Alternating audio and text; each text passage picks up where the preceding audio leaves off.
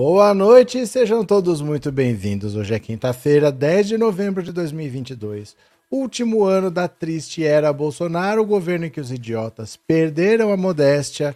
Último ano e penúltimo mês da triste era Bolsonaro. E vamos ver exatamente quanto é que tá faltando. Vou compartilhar a tela aqui com vocês. Bora, vejam aqui comigo. Estão faltando 51 dias, 4 horas, 55 minutos e 32 segundos para nos livrarmos do demônio do cercadinho. Para que essa praga saia do nosso dia a dia, do nosso cotidiano. Depois é ele que se entenda com a justiça. Então faltam 51 dias, 4 horas, 55 minutos e 15 segundos para nos livrarmos do demônio do cercadinho. Pronto, do capeta da casa de vidro, né? Vamos lá. O Lula hoje já fez mais que o Bolsonaro em quatro anos. Ele estava falando sobre a fome e ele se emocionou. Ele disse que ele nunca esperava que ele ia ter que voltar a ser presidente desse país, porque ele não achava que a fome iria voltar. Se ele conseguisse fazer as pessoas terem café da manhã, almoço e jantar todo dia, para ele a missão dele já estava cumprida. E ele achava que o Brasil dali para frente ia superar a Inglaterra, virar a quinta economia do mundo mas não, o Brasil voltou para o mapa da fome e ele infelizmente teve que voltar a ser presidente com a mesma missão de fazer todo brasileiro comer decentemente, é o que ele não esperava que ele fosse ver mais na vida dele.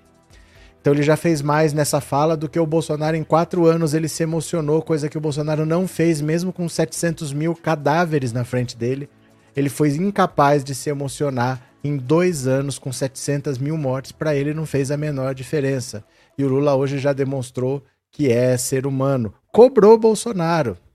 Cobrou, disse que o Bolsonaro tem que pedir desculpas ao povo brasileiro, às Forças Armadas, pela humilhação que as Forças Armadas estão passando de ficar fazendo relatório de fraude que não tem fraude, e que Bolsonaro tem que pedir desculpas pelas mentiras que ele vem contando ao longo dos anos e por ter atacado o sistema eleitoral, nunca apresentar provas e agora apresentar um relatório com rigorosamente nada.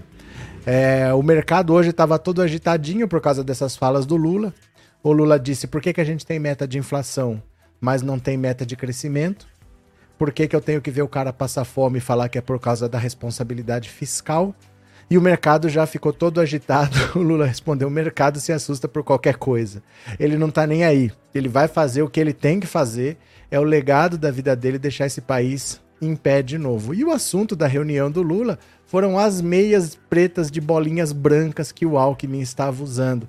Você vê como a imprensa nem sempre tem muito assunto. Né? Eles estavam preocupados com a meia que o Alckmin estava usando. Um par de meias pretas de bolinha branca, esse que foi o assunto da reunião. O Boulos disse que quando tirar o sigilo de 100 anos vai sair rato para todo lado.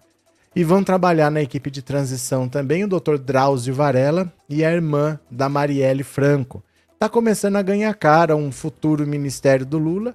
Os nomes da transição não são nomes do ministério necessariamente, mas vai dando um direcionamento. Você começa a ver para onde o governo está querendo ir. Não quer dizer que o nome vai ser esse, mas se alguém com esse perfil está sendo chamado, quer dizer que provavelmente, se não for essa pessoa, mas vai ser outra desse perfil, né? Eu não vou chamar uma pessoa para trabalhar na transição e na hora do governo mesmo chamar outra completamente diferente para jogar esse trabalho no lixo. Então o ministério vai começando a ganhar uma cara. Não ganha nomes por enquanto, mas já começa a ganhar uma cara. Vamos ver essas notícias todas. Quem estiver chegando agora, por favor, se inscreva no canal. Quem está aqui pela primeira vez, bem, seja muito bem-vindo. Puxa uma cadeira que vai ter bolo. É, não se esqueça de deixar o seu like, torne-se membro e vamos para as notícias. Podemos? Olha aqui. Lula chora ao falar da fome e manda recado ao Bolsonaro peça desculpas por mentiras. Vamos ver aqui, olha. O presidente eleito Lula fez nessa quinta-feira sua primeira visita ao Centro Cultural Banco do Brasil de Brasília, que abriga o gabinete de transição do governo. Em discurso, ele criticou Jair Bolsonaro, disse que o chefe do executivo possui uma dívida com o povo brasileiro e deixou seu recado: peça desculpas pela quantidade de mentiras que foram contadas nessa eleição e pelas ofensas contra as urnas eletrônicas. A declaração foi dada no dia seguinte à divulgação de um relatório do Exército que não apontou fraudes no sistema de votação brasileiro. Segundo o presidente eleito, as urnas eletrônicas deveriam ser copiadas por outros países. A maior economia do mundo, os Estados Unidos, está contando papelzinho até agora. Lula ainda disse que as instituições terão paz após o fim do governo Bolsonaro, que até agora não parabenizou seu rival pela vitória. Não vai ter mais um presidente desaforado querendo intervir na Suprema Corte, prometeu o petista. Ao mencionar a questão da fome, Lula se emocionou e chorou.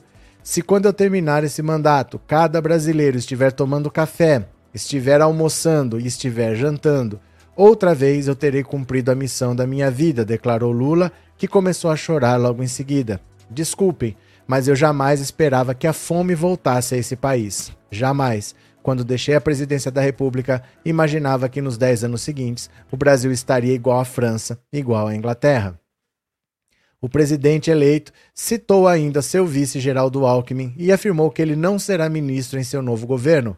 Coloquei o Alckmin na coordenação para ninguém pensar que coordenador será ministro. Lula acrescentou, no entanto, que integrantes da transição podem ser ministros ou não. A equipe, segundo ele, não decide nada, apenas faz levantamentos para as bases da nova gestão. No discurso, o petista afirmou que aliados não contemplados na equipe de transição não precisam se sentir excluídos. Lula afirmou ainda que há gastos públicos que têm que ser considerados como investimentos. Ele voltou a criticar o mecanismo de teto de gastos e disse que ele deve ser discutido com a mesma seriedade da questão social do país. Por que as pessoas são levadas a sofrerem por conta de garantir a tal estabilidade fiscal nesse país? Por que toda hora as pessoas falam que é preciso cortar gastos, é preciso fazer superávit, é preciso fazer teto de gastos? Questionou. Apesar das críticas aos mecanismos de controle de gastos, Lula afirmou que pretende ter uma política fiscal séria. É que ter uma política fiscal séria não é simplesmente olhar para o número do dinheiro. Quanto dinheiro tem ou quanto dinheiro não tem. Quantas vezes na nossa vida você sabe que você não pode gastar, mas você não vai deixar o seu filho passar fome para não gastar. Você dá um jeito, depois você paga, depois você vê o que você faz, mas você não comete a irresponsabilidade de falar: ah, não, eu estou fazendo um ajuste fiscal aqui, eu não posso gastar dinheiro, então hoje ele vai ter que passar fome. Você tem que alimentar seu filho, de onde você vai cortar, eu não sei. Mas você não vai deixar seu filho passar fome. E aí, um presidente não é diferente. Ele não pode falar: ah, não, nós estamos fazendo um ajuste fiscal aqui, é que pena que as pessoas estão passando fome, mas eu só posso resolver isso daqui dois anos. Não é assim. Não dá para pedir para as pessoas esperarem para comer daqui dois anos, né? Então essa fala do Lula foi criticada porque eles acham que o Lula vai ser irresponsável. Não é isso. Mas você tem que ter prioridades. Ver um filho seu passar fome não é prioridade de nenhuma família. Você quer controlar os seus gastos, mas você não pode deixar as pessoas passando necessidade por conta disso. Qual que é o objetivo no fundo? Né? O objetivo de estabilizar a economia é para quê? É para as pessoas não passarem necessidade. Então não vou fazer a pessoa passar necessidade para que elas não passem necessidade. Dá para equilibrar, né? É, Paulo Moura, o sumido, obrigado pelo superchat e obrigado por ser membro, viu? Muito obrigado. Deixa eu ver aqui, vamos ver o vídeo do Lula? O vídeo eu deixei lá no Instagram, porque aí você assiste quando você quiser. Então pega o seu celular, clica aí no seu celular no Instagram, vai na lupinha, coloca Pensando Auto Insta, tudo junto, ó. Pode ser tudo juntinho, tudo minúsculo, não tem problema. Pensando Auto Insta, Pensando Auto Insta, que vai aparecer minha careta para você. Aí nós vamos ver o vídeo aqui, ó. Bora comigo? Vamos ver o que o Lula falou. É uma fala bem bacana, vocês vão gostar de ver. Tá aqui Pensando Auto Insta, Pensando Auto Insta, tá aqui o Lulinha. Vamos ver a fala, ó. Vamos ver que ficaram chateados porque nós falamos que vamos rediscutir a legislação trabalhista. A verdade é que nós vamos ter que discutir a relação capital e trabalho no século XXI. Quem é empresário sério, quem é sindicalista sério, sabe que a gente não poderia ficar no século XXI tratando apenas da lei feita em 1943.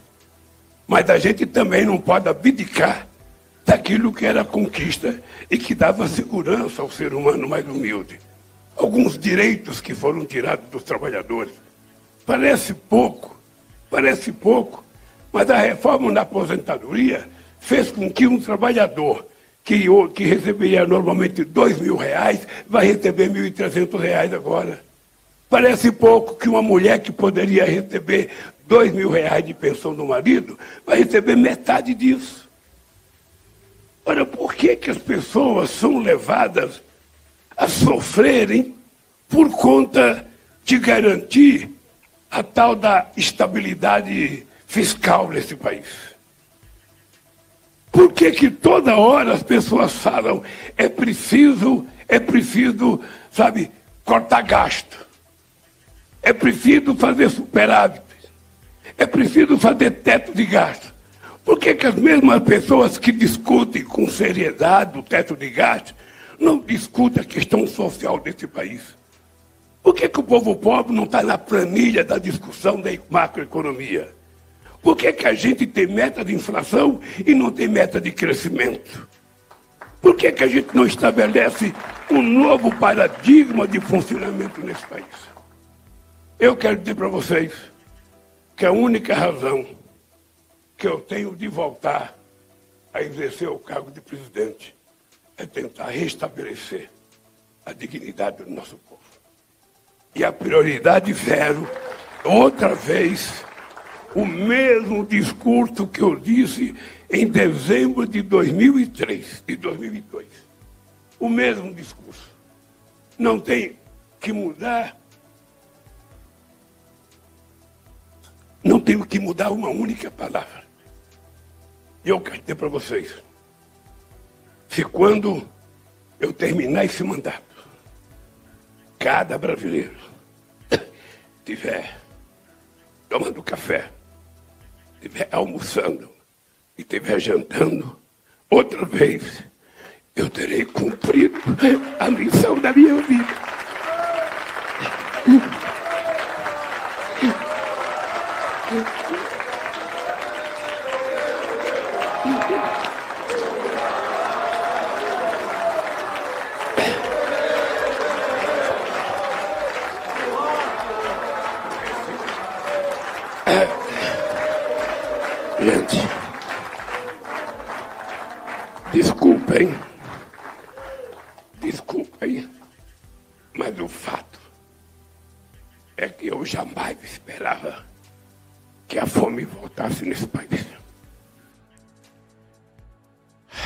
É incrível, né?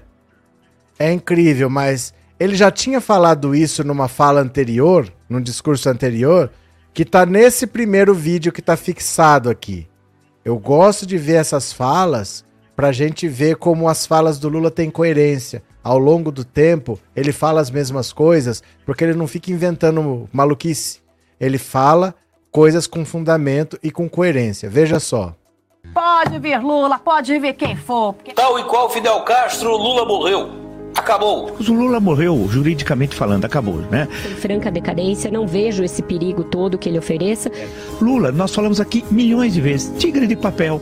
Game over. Só tem medo do Lula o PSDB. O ex-presidente já era, politicamente? Eu acho que já era. E esse depois que sair, não volta mais.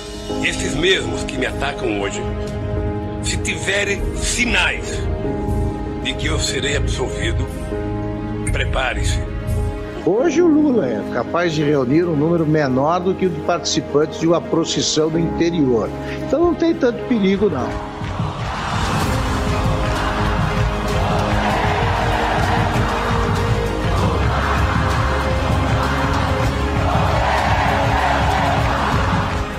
O povo quer mudança de verdade. O povo está com esperança. Eu morei num quarto e cozinha com 13 pessoas. Então, eu tenho consciência o que esse povo está passando. Eu não posso ganhar os 76 anos e falar, gente, olha, eu ganhei, mas não dá para fazer as coisas. Desculpa, eu tenho que atender o mercado. Eu preciso atender a Faria Lima, ter responsabilidade fiscal. Eu preciso manter teto de gasto. E o teto de comida? E o teto de emprego? E o teto de salário? E o teto de saúde? Quem é que vai devolver para esse povo? É esse cidadão que acaba de ficar emocionado que quer ser presidente. Não é a mesma fala? Porque as falas do Lula têm sua coerência, não são coisas que ele tira da cabeça dele, são coisas que ele já falou, coisas que ele já fez, que ele tá falando de novo e que ele vai ter que fazer de novo, porque tudo que foi construído foi destruído por um governo que queria mesmo era ver o pobre cada vez mais pobre. O objetivo do governo Bolsonaro era fazer o pobre ficar pobre de novo. Porque a classe média só se sente rica se tiver gente muito mais pobre do que ela ao lado. Ela não consegue ver o outro bem e achar que ela também tá bem. Ela, a classe média não é assim. Poxa, o rico tem uma Ferrari, eu queria ter uma Ferrari também. Não, a classe média brasileira é assim, nossa, o vizinho comprou um carro e eu não tenho um carro. Ele não pode ter um carro. A classe média brasileira é assim. Né? Nossa, por que, que agora ele está comprando apartamento? Eu não tenho um apartamento, ele não tem que ter apartamento. Então é difícil, né? Cadê? É, cadê vocês? A classe média é, é burra, egoísta e, e muito atrasada. Eles querem consertar o país quando no fundo o maior problema do país é, são eles mesmos, né? Cadê? É, só quem já passou fome sente como dói. Não é verdade, Terezinha. Vocês têm que parar com essa frase. O Lula não é assim porque ele passou fome. Ele é assim porque ele é humano. A maioria dos sertanejos, que todos passaram fome, foram muito pobres. E eles estão tudo bolsonaristas, não estão nem aí com o pobre. Não é verdade. O fato da pessoa ser pobre não quer dizer que ela é sensível, que ela é humana, que ela é gente decente. Não é isso. O Lula é um ser humano acima de tudo. Não é porque ele passou fome. Olha o Gustavo Lima.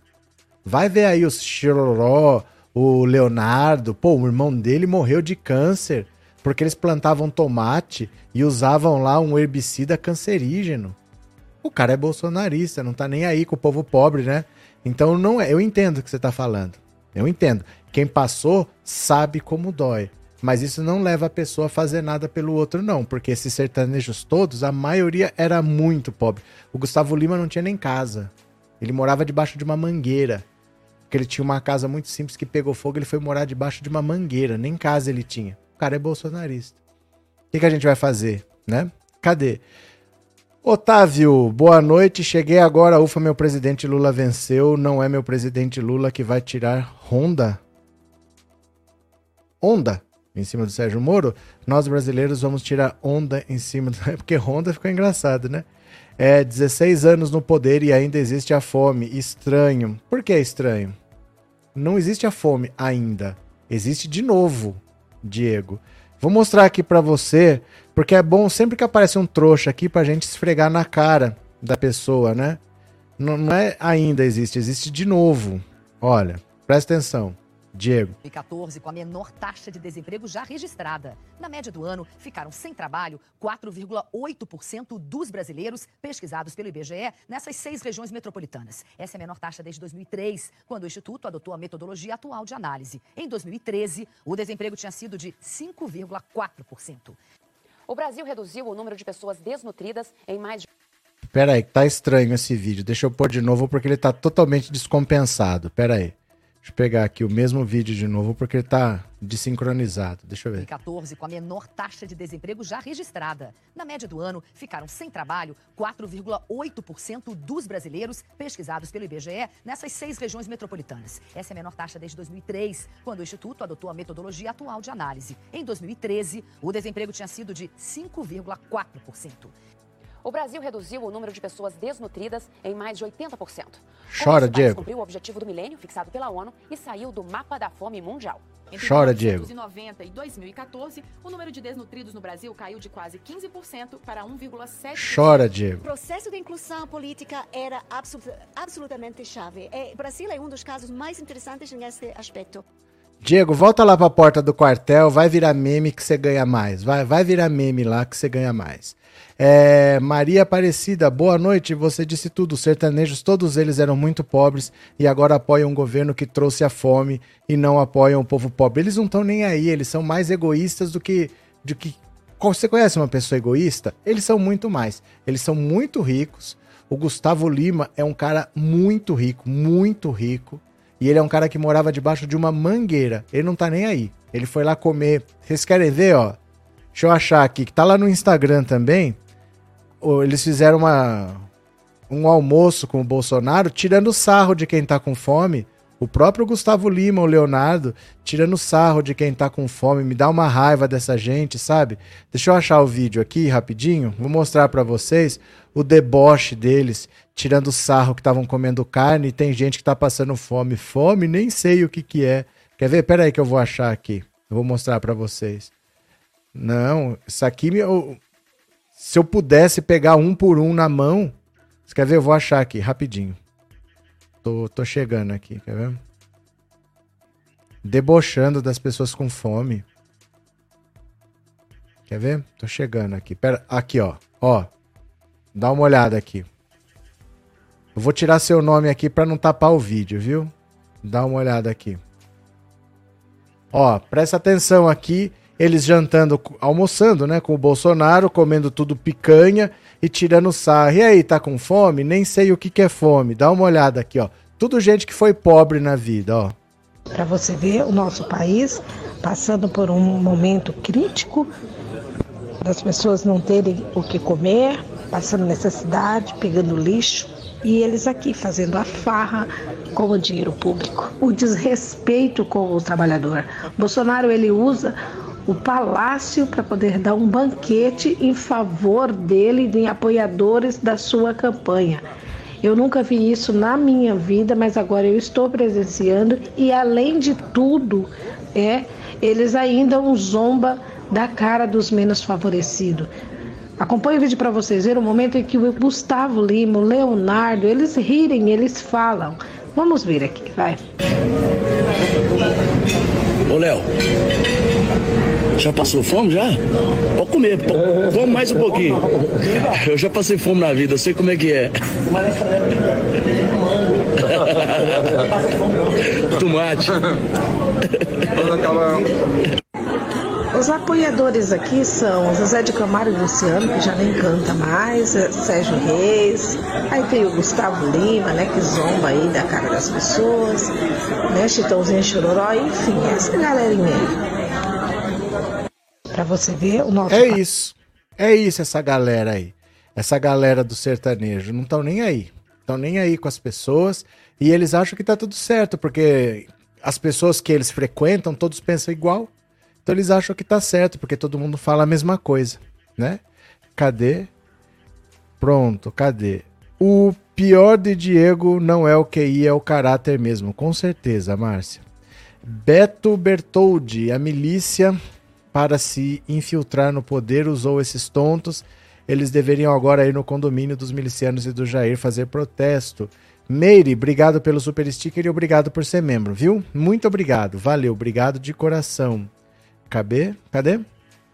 Olinda também cobra muito dinheiro por um show numa cidade pobre que não tem dinheiro para saúde. Pois é, né? Cadê que mais aqui?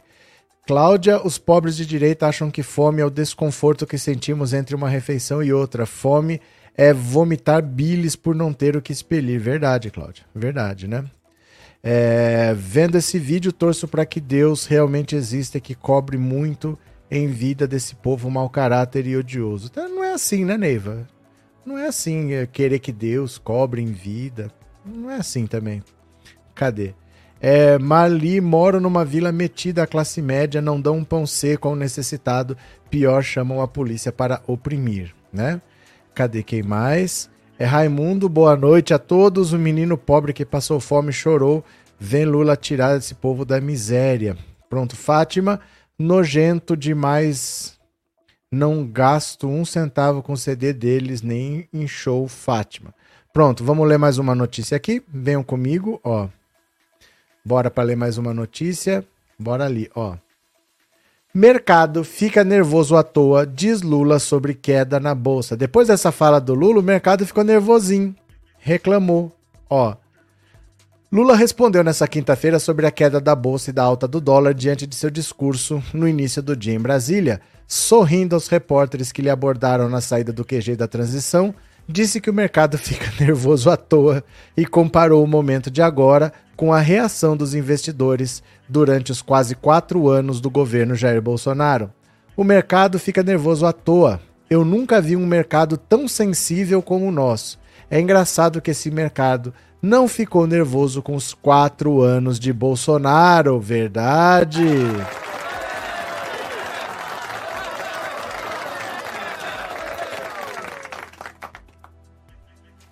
O pior é isso mesmo, as pessoas passam pano pro Bolsonaro e cobram do Lula o que deveriam ter cobrado do Bolsonaro, porque foi por isso que nós estamos nessa situação. Igual quando o Lula foi entrevistado pelo William Bonner lá no Jornal Nacional, William Bonner queria saber dele o senhor vai respeitar a lista tríplice para indicar o Procurador-Geral da República? Qual vai ser o seu critério? Como o senhor vai escolher? O Lula deveria ter falado assim: essa pergunta que você está fazendo para mim, você tinha que ter feito para o Bolsonaro. Porque a sua pergunta para mim é por causa da indicação dele, é por causa do Augusto Aras que você tá me fazendo essa pergunta. Não é por causa de alguém que eu indiquei. Então a sua preocupação não é o que eu vou fazer. A sua preocupação é se eu vou repetir o que ele fez. E por que, que ele veio aqui? Você não perguntou para ele sobre o que ele fez. E a minha história diz que eu não vou fazer o que ele fez. Porque eu já fui presidente e eu já não fiz esse tipo de indicação. Indicar um amigo que não vai me denunciar nunca. Né? Mas cobram do Lula coisas que nunca cobraram do Bolsonaro. É sempre assim. Lula Nildo Nascimento, obrigado pelo super sticker e obrigado por ser membro, viu? Muito obrigado. Valeu, de coração. Neuza, o prefeito de Araraquara, o Edinho, deu uma entrevista para a Globo News para explicar essa fala do Lula. Rosalia, a escola essencialista de que o mundo se encontra num estado de hostilidade, diz que o mundo se encontra num estado de hostilidade, intolerância, deterioração e decadência, é porque continua nos faltando a vontade genuína do amor. Será que esse é o problema, Rosalia? Eneida, obrigado pelo super sticker e obrigado por ser membro, viu? Muito obrigado. Cadê? Bart Simpson. Carla Secato vive dizendo que a mídia escondeu tudo que o Bozo fez, mas o que o Bozo fez? Pronto, Cadê? É, o brasileiro não tem consciência de classe, disse o Urubu, rei da América. Pronto, vamos ler mais uma? Venho aqui, olha. Deixa eu tirar aqui. Pronto, ó. Lula, engraçado que o mercado não ficou nervoso com o Bolsonaro por quatro anos. Após o tombo da Bolsa de Valores e a disparada do dólar, nessa quinta-feira, o presidente eleito Lula ironizou a reação do mercado financeiro devido à fala sobre o teto de gastos, feita por ele mais cedo. Ó, aí aparece esse banner aqui no rodapé, que saco. O mercado fica nervoso à toa, iniciou Lula, com um leve sorriso no rosto. Não vi o mercado tão sensível como nosso. É engraçado que esse mercado não ficou nervoso durante quatro anos do Bolsonaro. Completou o petista jornalistas após sair da reunião de transição do governo em Brasília. O dólar comercial fechou com forte alta de 4,14%, cotado a 5,397 na sessão dessa quinta. Já o Ibovespa, principal índice da Bolsa de Valores brasileira, que reúne as empresas mais negociadas, chegou a registrar queda de mais de 3% ao longo do dia. O mau humor do mercado ocorre após o discurso de Lula no CCBB, na, em Brasília, local sede da Comissão de Transição de Governo, quando fez críticas à estabilidade fiscal. Ao defender que é preciso colocar a questão social na frente de temas que interessam, segundo ele, apenas ao mercado financeiro. Segundo a apuração, a, op a opção de retirar as despesas do Auxílio Brasil do teto de forma permanente desagradou o mercado. Para o setor financeiro, a saída que vem sendo negociada pela equipe de transição, que também teria de ser feita via PEC, pode deteriorar a trajetória de sustentabilidade da dívida pública. Por que as pessoas são levadas a sofrerem por conta de garantir a tal da estabilidade fiscal desse país? Porque toda hora as pessoas falam que é preciso cortar gastos, que é preciso fazer superávit, que é preciso fazer teto de gastos. Por que as mesmas pessoas que discutem teto de gastos com seriedade não discutem a questão social nesse país? Nos últimos dias, investidores também têm reagido mal aos primeiros sinais de que o ex-ministro Mantega poderia fazer parte da equipe de Lula. Olha, o mercado financeiro, em sua grande maioria, não são todos, obviamente, que nada dá para falar que são todos, você nunca conhece todos, mas em sua grande maioria, Teca tá aprontando por aí. Pera lá, vocês me dão só um minuto? Só um minutinho.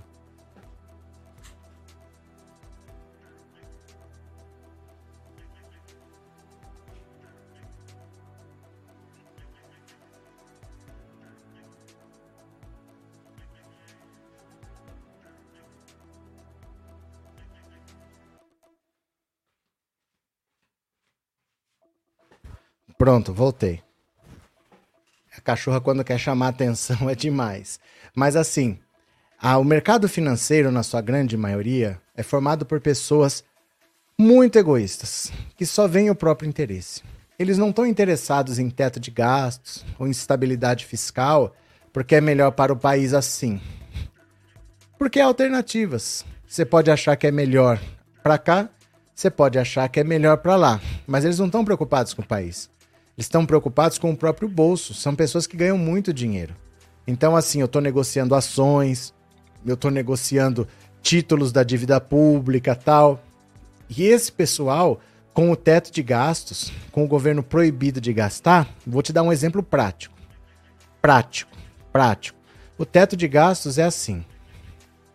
Quanto que você gastou na educação esse ano? Eu vou chutar um número qualquer. Um bilhão de reais.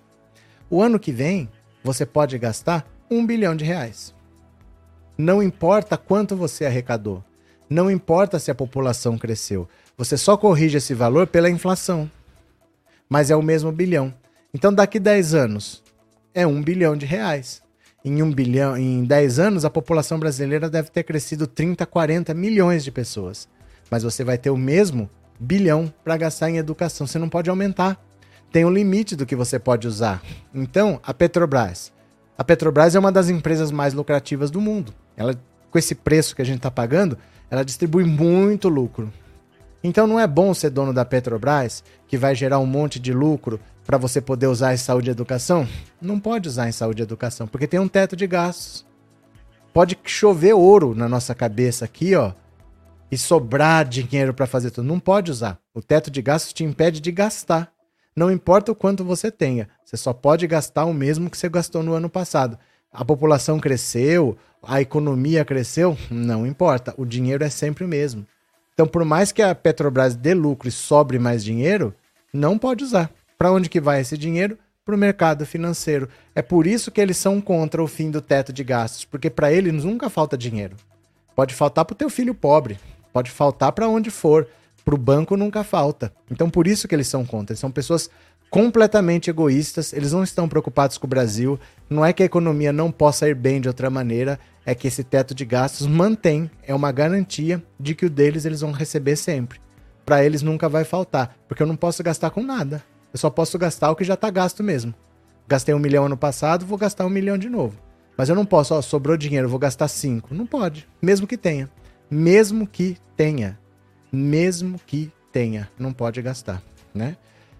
Wellington, boa noite, boa noite, seja bem-vindo, obrigado por ser membro, viu? Obrigado de coração. Cadê? Guedes é funcionário do mercado. Antes fosse funcionário. Ele é um capanga, ele é um cúmplice. Eneida, cadê? Verdade, ele passou o pano o tempo todo pro genocida. Quem, Maria Aparecida? Ele quem? Edmilson, Boa noite, o presidente Lula é uma pessoa incrível, não tem outro igual a ele. Verdade, Edmilson. Dai, este é meu presidente de verdade e as pragas do mercado já começaram os ataques ao melhor. É que eles vão ganhar, mas eles não conseguem entender que o que o Lula está fazendo é para as pessoas todas, não só para eles. É igualzinho à classe média, só querem para eles. Eles não querem que dê uma migalha pro outro, né? E aí sempre vem o pobre aqui defender. Sempre vem o pobre defender que o certo é o rico pensar no rico, né? Cadê? Lúcia, boa noite, bem-vinda. Cadê? Orlando, e tome facão, isso aí, companheiros, com gado é pouca conversa, até com meu irmão cortei relações por ser gado. Cadê quem mais? É, Paulo Santos, obrigado pelo superchat, obrigado por ser membro. Lady Aguiar, só para ajudar o canal, muito obrigado, viu? Obrigado por ser membro também. Muito obrigado. Cadê? É, boa noite a todos e a todas, Bruno Costa. Michele Mickey, eu passei muita fome com o Lula, ninguém vai engana o povo. Você quer que eu fale o que da sua experiência pessoal, que é só você que pode falar? O Brasil cresceu, o Brasil saiu do mapa da fome. Eu não sei o que você fez na sua vida, eu não sei o que aconteceu na sua vida, e eu não vim aqui para falar da Michelle Mickey. Né? Eu não posso falar do que aconteceu com a Michelle e Mickey. O que eu posso falar é que o Brasil era muito melhor para todo mundo. Se não era para Michelle e Mickey, um dia você pode olhar no espelho e pensar: o que, que eu fiz? O que será que aconteceu comigo, né? Cadê? O Lula quer dividir o bolo, mas eles não aceitam, Carlos. Não, eles não querem dividir. Mesmo que eles ganhem, porque eles ganham. Ó, o dono do supermercado, ele ganha se todo mundo tiver dinheiro, porque as pessoas vão consumir no mercado dele, mas ele não consegue entender isso. Eles preferem perder com o Bolsonaro do que ganhar com o Lula. É gente egoísta mesmo, né? Continuemos. Abílio Diniz pede calma ao mercado, as coisas vão se enquadrar. Abílio Diniz pediu calma ao mercado financeiro, que experimenta nessa quinta-feira a queda da bolsa e alta do dólar a reboque dos números da inflação e também do discurso de Lula a parlamentares no QG da transição em Brasília. Como o radar mostrou, durante a sua fala, Lula colocou os gastos sociais em contraposição aos esforços de contenção dos gastos públicos, com indicação, entre outros, para possíveis mudanças no modelo de gestão da Petrobras. Em entrevista à CNN Brasil, Diniz afirmou que não está preocupado com as questões fiscais do futuro governo e que a nova gestão acerta ao investir em programas sociais de redução de pobreza e disse que a pandemia de Covid-19 lhe ensinou muito sobre a importância do governo e o gasto público na vida das pessoas. Eu estou aqui, o mercado está caindo e eu não estou preocupado. Eu acho que tem aí uma agitação maior que, é não, que não é condizente com a realidade. Tem que ter calma que as coisas vão se enquadrar. Eu não tenho dúvida nenhuma disso, disse o Abílio Diniz. Sabe o que acontece amanhã? O mercado sobe de novo. É assim. Eles fazem esse bafafá hoje, amanhã sobe de novo. E tudo bem, né? Cadê? É... Fátima, no tempo do Lula era muito bom. Cadê? Quem mais? Adriano Oliveira, o Brasil é rico, eu só quero a minha parte, nós só queremos igualdade social. Pronto. É... Arilena, Lula pensa no todo para governar e cuidar, distribuir de maneira equivalente a dividir com todos, sem exceção. João Bosco, a preocupação é a sabotagem com o Lula. Há grupos nazifascistas manipulando o caos e pondo o povo do país em perigo. Alô, autoridade. Onde você está vendo isso tudo, João Bosco? Onde você está vendo isso tudo assim de verdade? Tô vendo uns barrigudos na frente do quartel aí só. Eu sei que existem grupos neofascistas e tal, mas isso não está atrapalhando o país em nada, assim. Isso, vamos passar por isso, o Lula vai tomar posse e vai governar, fica tranquilo. Cuidado com as palavras, viu? Cuidado, porque é assim que surgem as fake news. As pessoas vão falando as coisas e às vezes estão preocupadas com coisas que nem existem. Não tem essa preocupação toda, de verdade, assim. Não tem. Esses grupos não vão criar o caos, não vai ter guerra civil, não vai ter uma desordem social, não vai ter nada. Eles estão esperneando, deixa espernear. Daqui a pouco começa o governo Lula e tudo bem. Não vai acontecer nada, do mesmo jeito que não teve golpe, não teve golpe nenhum, não teve nada, não é não? É, Nivaldo, com Lula e Dilma conheci boa parte do Nordeste como turista, com Bolsonaro mal consegui para o interior de São Paulo, tudo fica muito caro. E só pioraria. Só pioraria se continuasse o governo Bolsonaro, né? Vamos para mais uma aqui, ó. Urgente, comandante do exército reúne generais em reunião de emergência. Tchau, tchau. Tchau, tchau, tchau, tchau.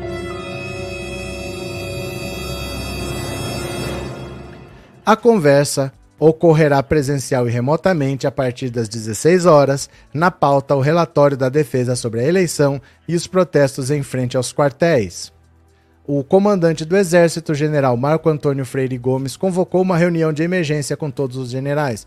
A conversa ocorrerá presencial e remotamente a partir das 16 horas. Na pauta, o relatório da defesa sobre a eleição e os protestos populares em frente aos quartéis. Em seguida, está prevista uma conversa com de Gomes com o presidente Jair Bolsonaro. O antagonista atualizou essa nota para corrigir a informação de que a reunião havia sido convocada por Jair Bolsonaro Lamentamos o erro. O que, que é isso aqui? Nada. Nada. É só para o gado não desistir. Saiu aquele relatório ontem que não tinha nada. Falei para vocês que não ia ter nada porque não tem fraude. A gente sabe que não tem fraude, não ia ter nada no relatório. Para o povo não sair da frente do quartel, eles convocam uma reunião de emergência.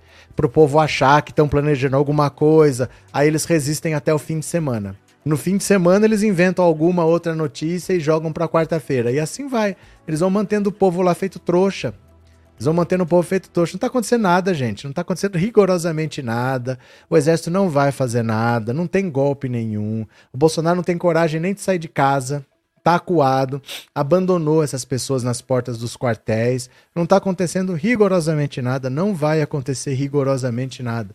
Isso daí é só pro gado continuar preso lá achando que vai acontecer alguma coisa e não vai acontecer rigorosamente nada, como não aconteceu rigorosamente nada até a fala do Bolsonaro, nem até as 72 horas, nem na greve geral da segunda, nem no relatório da quarta e nem nessa reunião. Não vai acontecer nada. Nada, nada, nada, nada, nada, nada, nada, nada, nada, nada. Não vai acontecer nada. Lúcia, será que o pessoal que disse fechado com o Bolsonaro continua de pé com essa ideia? Alguns sim, Lúcia. Alguns sim, porque eles só veem o próprio umbigo.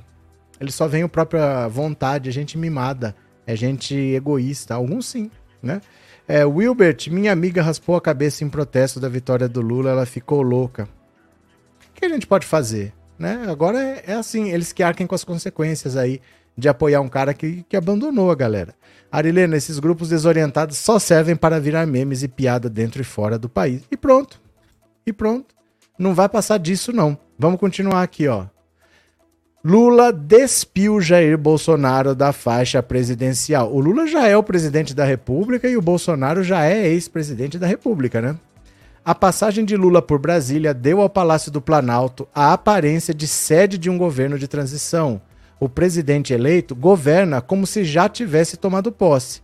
Nenhuma numa rodinha de políticos, Lula referiu-se a Bolsonaro como maluco.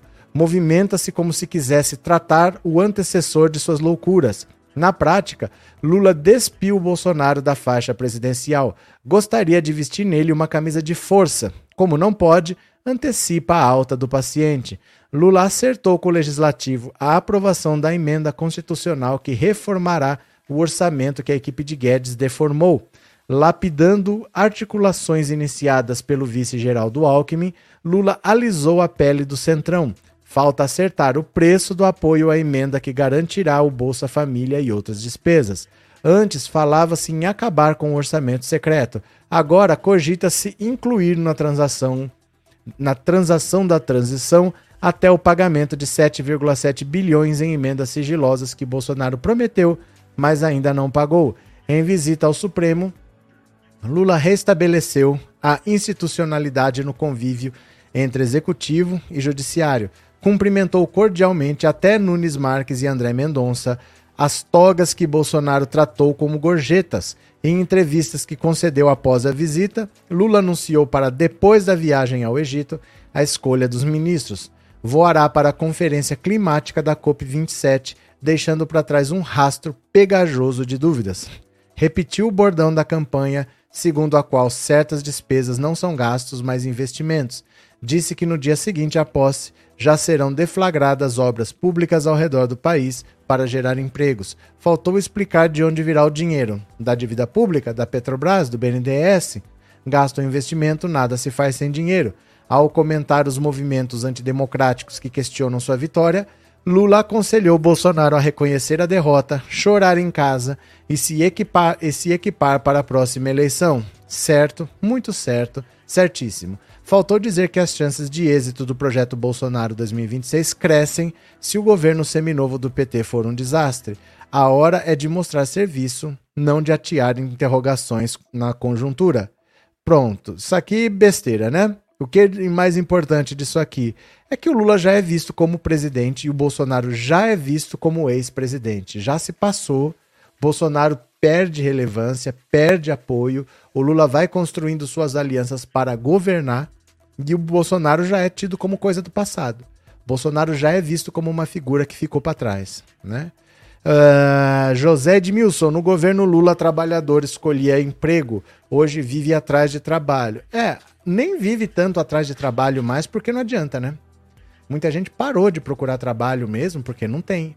Então as pessoas já até desistiram já. Não vive mais atrás de trabalho a maioria, já desistiu. Olha, ou eu não vou trabalhar, ou eu vou ter que fazer um bico aqui ou ali mas pouca gente ainda sonha em encontrar uma carteira assinada, porque ninguém contrata mais com carteira assinada. Né? Tati, tá engraçado os memes que o Janones iniciou com o relatório. Marcos Henrique, só falta ele descer de barril nas cataratas. Ele quem? O Bolsonaro? José Sanleite, o gado no curral precisa ser alimentado. É, porque eles iam se desmobilizar depois desse relatório ridículo aí, né? Eles iam se desmobilizar. Mas já inventaram essa, é, essa, essa reunião de emergência, que é para manter o gado atiçado. Ai, que será que vai fazer? Ter uma reunião de emergência das Forças Armadas. Não vai acontecer nada, gente. Nada, nada. Nada. Isso é espuma para manter o gado na porta do quartel, enchendo o saco. A verdade é essa: o gado tá na porta do quartel, enchendo o saco, atormentando todo mundo, né? Deixa eu ver se eu acho aqui, ó.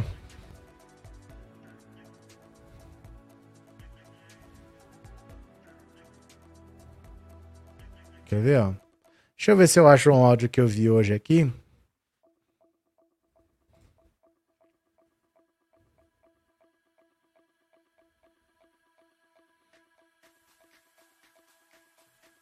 Deixa eu ver. Acho que não. Eu ouvi hoje que tava muito engraçado, viu? Pera lá.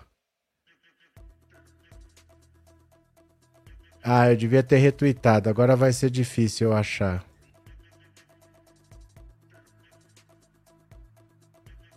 Vai ser difícil eu achar. Eu queria mostrar aqui para vocês. O rapaz reclamando do pessoal. Gente, vocês não param de tocar o hino 24 horas por dia. Minha esposa já decorou esses hinos tudo, o hino do soldado, o hino da república, o hino da bandeira. Para com isso, pelo amor de Deus, não vou achar aqui agora não. Eu não vou achar. Que pena, que pena. Esse era engraçado, não deu tempo, eu ia postar hoje e não consegui, não deu tempo. Cadê? É, deixem o like, disse o Jean Nunes, deixem o like. Tá na hora do Jair, Jair embora pra Papuda com sua família, disse Aparecida. Enquanto nenhum financiador for punido, vai continuar essa loucura na porta dos quartéis. Calma, Ivan, calma. Eu vi uma imagem de um caminhão do exército entregando pneus no protesto. É, já tem. Cena de hoje não, é antiga. Já tá rodando essas coisas por aí. Vamos ver aqui mais uma, ó. Deixa eu mostrar aqui para vocês, ó. Pera lá. Deixa eu postar aqui, ó. Pera lá. Ó. Dá uma olhada. Olha quem chegou na manifestação hoje. Tá lá no Instagram, no Pensando Auto Insta. Olha quem chegou pra manifestação. Gente, agora vai. Agora vai. Olha quem chegou pra manifestação. Dá uma olhada. Ó, ó.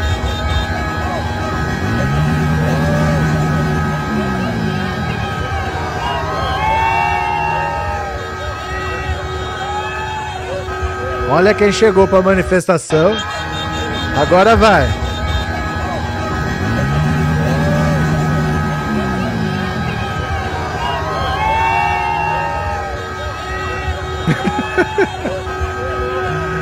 Ai, cada uma. Olha aqui, ó. Quem será o sonegador de imposto que financia essa palhaçada aí, hein? Aê. Quem será? Quem será? Não sabem perder, não sabem interpretar um texto. Bando de baderneiro. Hoje é quarta-feira. Quarta-feira. Vagabundos. Vão trabalhar, vagabundos. Vão trabalhar, vagabundos. Ó, ó. Aí, sonegador de imposto. Vagabundos não sabem perder. Baderneiros.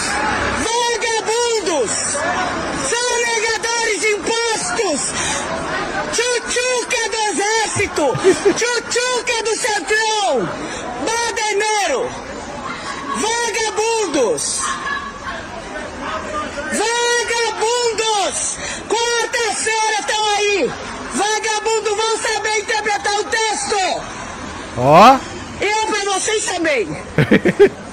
Badeneiros! Não sabem perder! Não sabem perder!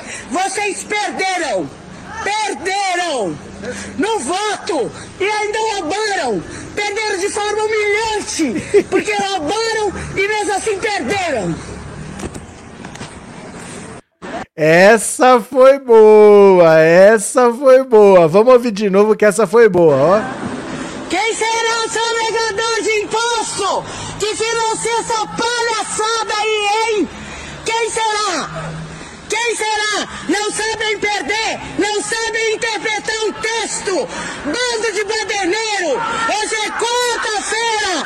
Quarta-feira. Vagabundos vão trabalhar, vagabundos. Vão trabalhar, vagabundos. Aí, sonegador de imposto. Vagabundos. Baderneiros. Vagabundos não sabem perder. Baderneiros. Vagabundos. Sonegadores de impostos. Tchutchuca do exército. Tchutchuca do centrão. Baderneiro. Vagabundos. Vagabundos! Quarta-feira estão aí! Vagabundo vão saber interpretar o também! Caminhoneiros não sabem perder. Olha que carro bem estacionado, não ó. sabem perder. Vocês perderam. Perderam no voto e ainda roubaram. Perderam de forma humilhante, porque roubaram e mesmo assim perderam. Essa foi boa. Tchutchuca do exército, tchutchuca do centrão. Muito bom.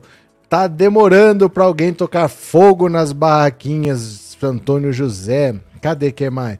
Tá certo, disse a Úrsula. Cadê que mais? A Arilena, a turma do mercado, da imprensa e dos próprios políticos estão desacostumados com a normalidade. Por durante quatro anos vivemos clima de tensão constante, todos os dias de um ataque diferente, sem cuidar do que realmente interessa. É, a gente parou de falar de coisas importantes, porque a gente tem que discutir se vacina funciona, tem que discutir se cloroquina funciona, tem que discutir se urna é confiável, e a gente não discute mais coisas importantes, né? Fica falando dessas besteiras aí. Cadê? Boa noite, Maria. Cadê? Maria Helena, essa me representa. Tchutchuca do exército é engraçado, né? É, tá de parabéns, falou tudo que eu queria dizer. Pronto.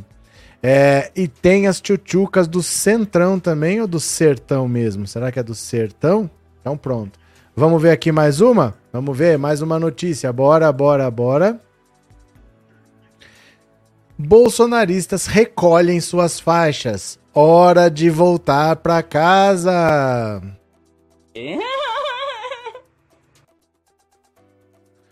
Assim, um integrante do PL descreveu a reunião da bancada do partido realizada ontem à noite, com a presença de cerca de 50 deputados, a maior parte bolsonarista. Quando a reunião começou por volta das 18h30, o teor do relatório do Ministério da Defesa com o resultado da fiscalização das urnas já era conhecido. Nem a ambiguidade do texto, que, a despeito de não apontar a ocorrência de fraudes, esforçou-se para não excluir a sua possibilidade teórica, foi suficiente para acender os ânimos golpistas entre os parlamentares, tirando um ou outro murmúrio de que ainda seria preciso ler o documento com calma, o clima era de lamento resignado. A maioria dos deputados, incluindo o incendiário Zé Trovão, defendeu que a hora era de seguir em frente e preocupar-se a partir de agora com a união da bancada para que não tenha o mesmo fim do PSL e com a questão bem mais prática da derrubada de perfis de parlamentares nas redes sociais pela justiça. Morreu, ninguém mais vai falar desse negócio de urna e de eleição, resumiu um integrante da cúpula do PL. Até ontem, ministros do STF, mesmo aliados de Bolsonaro, receavam que, divulgado o relatório da defesa, o presidente pudesse usar uma eventual mobilização de seus apoiadores para se colocar no jogo de novo. À exceção de umas poucas tentativas de esperneio negacionista, não se viu qualquer mobilização digna de nota pelo país. O presidente permanece calado no Palácio da Alvorada e a transição segue de vento em popa. Mesmo Carlos Bolsonaro deu mostra de ter jogado a toalha.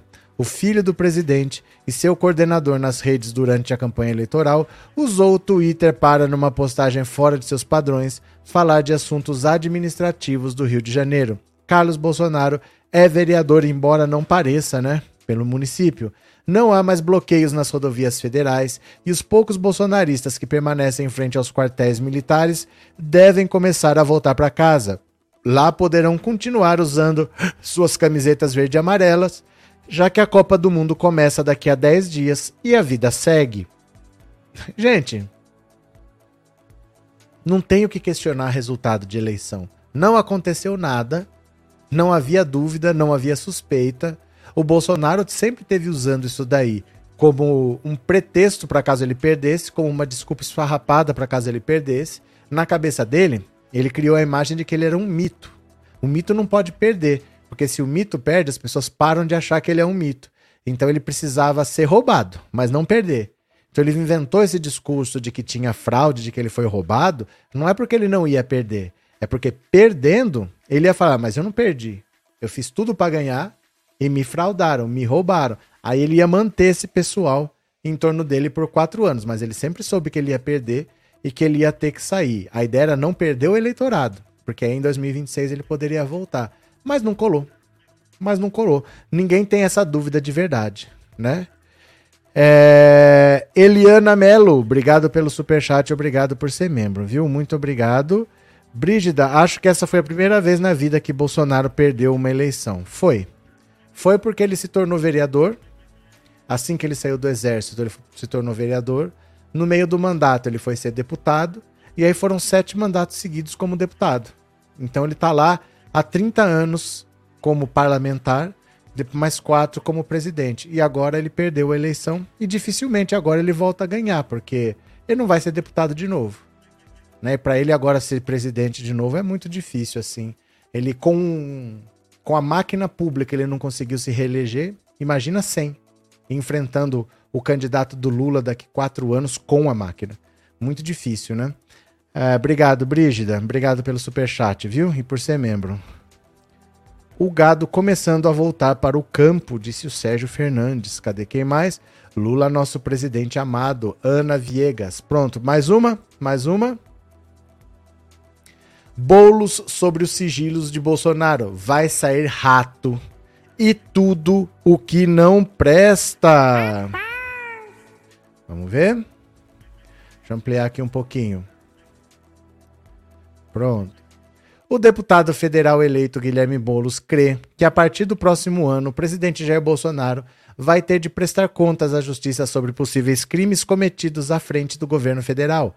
Críticos dos sigilos centenários impostos por Bolsonaro a dados pessoais de integrantes de sua administração, Boulos disse ontem, em entrevista coletiva ao Estado de Minas, que a derrubada das restrições promessa do presidente eleito Lula vai trazer à tona elementos dignos de um porão velho. Sabe aquele porão velho que ninguém abre, só sai rato, barata, tudo que não presta, até escorpião? É isso que vai acontecer quando abrir o sigilo de 100 anos. O pessoalista acusou Bolsonaro de ter mexido na estrutura da Polícia Federal no Rio de Janeiro para evitar investigações sobre supostas rachadinhas salariais cometidas por Flávio Bolsonaro e barrar a apuração em torno da execução de Marielle Franco, vereadora da capital fluminense. Ele, Bolsonaro, vai receber sucessivos procedimentos, inquéritos, investigações e vai ter de. Pre... Ah, tô imaginando aqui que ele não. Porque onde que vai fechar esse parênteses aqui? É aqui, ó. Ele, Bolsonaro, ele, Bolsonaro, vai receber sucessivos procedimentos, inquéritos e investigações e vai ter de responder pelos crimes, projetou. Embora diga que Lula tem a missão de pacificar os ânimos e pregar o diálogo, Bolos garante que a coalizão responsável por amparar a campanha do PT não vai abrir mão da agenda defendida antes do período eleitoral. Segundo ele, a construção de pontes com outros setores da sociedade civil não implicam anistia a Bolsonaro. Estou entre aqueles que acham que Jair Bolsonaro e seus filhos, os milicianos que governam com ele, vão ter de responder pelos crimes que cometeram. A pacificação do país não significa esquecimento nem passar pano para atitudes criminosas. Quando fala em Bolsonaro responder por seus crimes, isso acontecerá a partir de 1 de janeiro de 2023, quando ele não terá mais foro especial.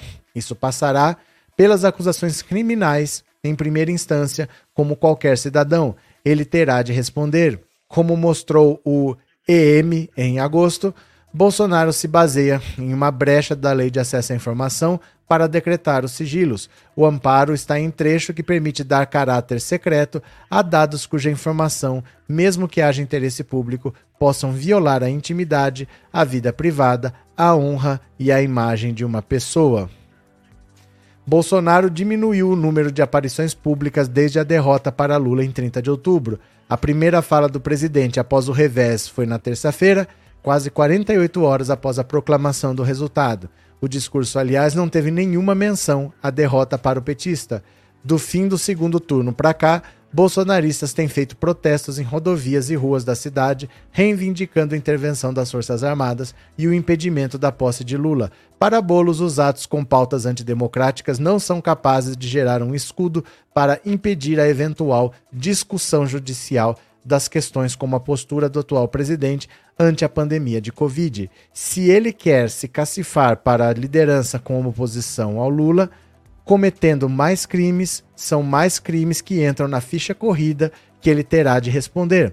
porque o que ele faz ao não reconhecer o resultado das eleições, ao orientar a Polícia Rodoviária Federal a prevaricar como aconteceu, é também crime. Candidato a prefeito de São Paulo em 2020, Bolos assegurou não estar preocupado com as manifestações. Ele, inclusive, relaciona os movimentos a grupos que ganham tons caricatos. É lógico que o bolsonarismo vai seguir na força de oposição ao Lula, mas essa disputa vai se dar no Congresso Nacional, no âmbito da agenda política do país, na mobilização de ruas, na disputa cultural e de valores que vai ser travada. Pronto. Gente, o país está voltando para a normalidade, viu? Não está tendo guerra civil, não está tendo enfrentamento, não vai, não vai acontecer nada. Fica tranquilos, viu? Cadê? É, Úrsula, esse gado está enlouquecendo, enlouquecido pelas revelações do sigilo de 100 anos. Deixa, deixa tirar. Vamos ver, ninguém sabe o que tem, porque está sob sigilo. Queremos saber. Vamos esperar para ver, né? É, eu quero ver que desculpas esse gado vai arrumar para dar sobre todas as falcatruas desse marginal. Vão falar que é perseguição. Vão falar que é perseguição, que estão inventando, que foi alguém que fez, que não foi o Bolsonaro, que não é culpa dele. É isso. Eles vão continuar delirando, né? Cadê? É, Marinês, o gado está acostumado com chuva. E sol. Valéria, muita, muito da podridão. Mito da podridão, mito da vergonha mundial. Cadê? É, boa noite, Vilma Cristo. Boa noite. Cadê? Vamos para mais uma. As declarações de amor de Mário Frias a Bolsonaro após a derrota. Que coisa linda! As declarações de amor de Mário Frias a Bolsonaro após a derrota. Que coisa mais linda. Vamos ver aqui, ó. Ó, ó, ó, o malhação aqui. Apesar da, de incessante silêncio de Jair Bolsonaro, desde a vitória de Lula, os aliados do presidente já começaram a dar as caras. Nessa quinta-feira, o ator de novelas adolescentes Mário Frias, 51 anos, usou sua conta no Twitter para expressar seus sentimentos diante da derrota e declarar lealdade ao ex-patrão foram três mensagens em sequência dirigidas a Bolsonaro. Frias, que foi eleito deputado federal por São Paulo este ano, dá sinais de que não pretende pular do barco bolsonarista, mesmo à beira de um naufrágio. Como brasileiro, sou e serei eternamente grato ao presidente Bolsonaro por tudo, escreveu em uma postagem. Confiei e confio plenamente no homem que incansavelmente tem lutado pelo Brasil e por nossa liberdade. Olha só aqui, que bonitinho. Aqui estão as mensagens, né? Bora, vamos ler aqui, ó. Atenção. Gratidão não prescreve. Como brasileiro, sou e serei eternamente grato ao presidente Bolsonaro por tudo, por ter se doado, tanto por ter reacendido em nós o patriotismo e o amor pelo nosso país, pelo exemplo de lutar pela nossa pátria e dar o sangue se for possível. Gratidão não prescreve como brasileiro. É o mesmo texto, é? É o mesmo texto? Gratidão não prescreve, gratidão não prescreve. Bom, a continuação aqui. Embora muitos tenham soluções mágicas, o PR nunca disse que seria fácil pelo contrário, ele sempre ressaltou o quão árdua seria essa luta. Jamais desacreditei. Confiei e confio plenamente no homem mais incansavelmente vem lutando pelo Brasil e por nossa liberdade. Não sei o que Deus nos reserva, mas tenho a plena certeza de que sempre serei grato e estarei ao lado do homem que deu tudo de si pelo nosso país. Bolsonaro, sempre estarei ao seu lado. Isso não existe. No dia do segundo turno, o ex-secretário especial da Cultura foi um dos primeiros do clã Bolsonaro a aparecer nas redes sociais. Presidente, tenha em mim um soldado até o fim. Meu Deus do céu, que povo tosco, que povo ridículo. Sabe o que, que é isso? É um ator falido que conseguiu uma matinha conseguiu uma boquinha, conseguiu um jeitinho de garantir um dinheiro por uns anos aí. Porque ele fica dois anos lá de secretário de Cultura, agora ele fica mais quatro como deputado, já é um dinheirinho. Se ele conseguir se reeleger, são dez anos. Para quem teve uma carreira falida, tá bom demais. E aí ele monta um projetinho, manda uma verba lá para esse projetinho, manda uns 2, 3 milhões, e assim ele vai vivendo, ele tá super feliz tá super feliz, né? Porque é um ator decadente, um ator ridículo que nunca fez nada que preste, trabalhou naquele Metamorfoses lá da TV Record, né? E é isso. É isso, comemorando uma boquinha, né? Um mundo que acho estranho, uma coisa que acho estranho do gado reclama do comunismo, mas adoram vender para eles. Quero dizer, o pobre no país sofre e o gado ganha com o comunismo. Marcos Henrique, cadê? Como pode ser eleito essa mala? Lívia, é sempre assim. É sempre assim. Todo governo elege deputados, senadores, de quem trabalhou no governo. O Lula elegeu a Dilma, que ninguém conhecia. Você pensa na Dilma hoje, hoje você conhece, mas quando o Lula era presidente, você nunca tinha ouvido falar da Dilma. E ele conseguiu eleger a Dilma presidente e reeleger. Então todo governo é assim. Todo governo você pega os ministros, os secretários e você elege deputados, senadores. Isso é normal. É assim. Porque as pessoas não têm muitas. não votam com muito critério para deputado, votam em algum conhecido na última hora. E às vezes só de estar tá numa legenda qualquer, a legenda vai dar muitos votos para ele, acaba se elegendo. Isso acontece sempre, né? Cadê? Antônia, os bolsonaristas passaram a se dirigir aos militares, já que Bolsonaro está se escondendo. Ai, Arthur, tá explicado porque o Bozo tá doente. O cara puxou o saco do genocida que fez sair do lugar. Tati ainda elegem esse cabeça oca. Ah, é assim mesmo. É assim mesmo. Todo governo elege um monte de gente inexplicável. Isso daí, gente, é por isso que a gente fala. É muito difícil você lutar contra a máquina. Por isso que todo mundo que tentou a reeleição conseguiu. É muito difícil, porque você tem uma exposição que é obrigatória. Você fala não por você, mas você fala por uma instituição que não pode ser ignorada. Né? Então eu detesto Mário Frias, mas não dá para não falar de uma atitude que é oficial da Secretaria de Cultura. Eu posso não gostar do Paulo Guedes, mas eu sou obrigado a falar do Ministério da Economia que tomou uma decisão. Então eles são exposição obrigatória, eles acabam se elegendo. Isso daí todo governo acontece. Por isso que é difícil enfrentar a máquina. Já para o Bolsonaro, agora que ele perdeu, difícil é imaginar ele voltando, se ele com a máquina não conseguiu se eleger, e agora ele não só não tem a máquina, como quem tem a máquina é o Lula. O Lula derrotou ele sem a máquina e agora está com a máquina. E o Bolsonaro com a máquina não elegeu, não se elegeu e agora está sem. Esse é que é o difícil da gente imaginar, né? Como é que ele vai voltar agora e derrotar o Lula sem a máquina, se com a máquina ele não conseguiu? Cadê? Bolsonaro era para estar tá fazendo lives para prestar contas de seu governo bem sucedido, só que não, só que não, né? Ah, prestar contas. Bolsonaro não presta conta para ninguém, ele não dá entrevista, ele não gosta de ser questionado, né? Cadê? Moraes pede a Lula projeto para regulamentar as plata plataformas digitais. Olha aqui, ó. Quem é o presidente da República? Não é o Bolsonaro, já foi. Olha aqui, ó. Quem é que não tem medo do Xandão? Quem que está conversando com o Supremo? É o Lula, acabou. O presidente do Tribunal Superior Eleitoral, ministro Alexandre de Moraes, fez um pedido especial ao presidente Lula durante visita de cortesia desta quarta-feira.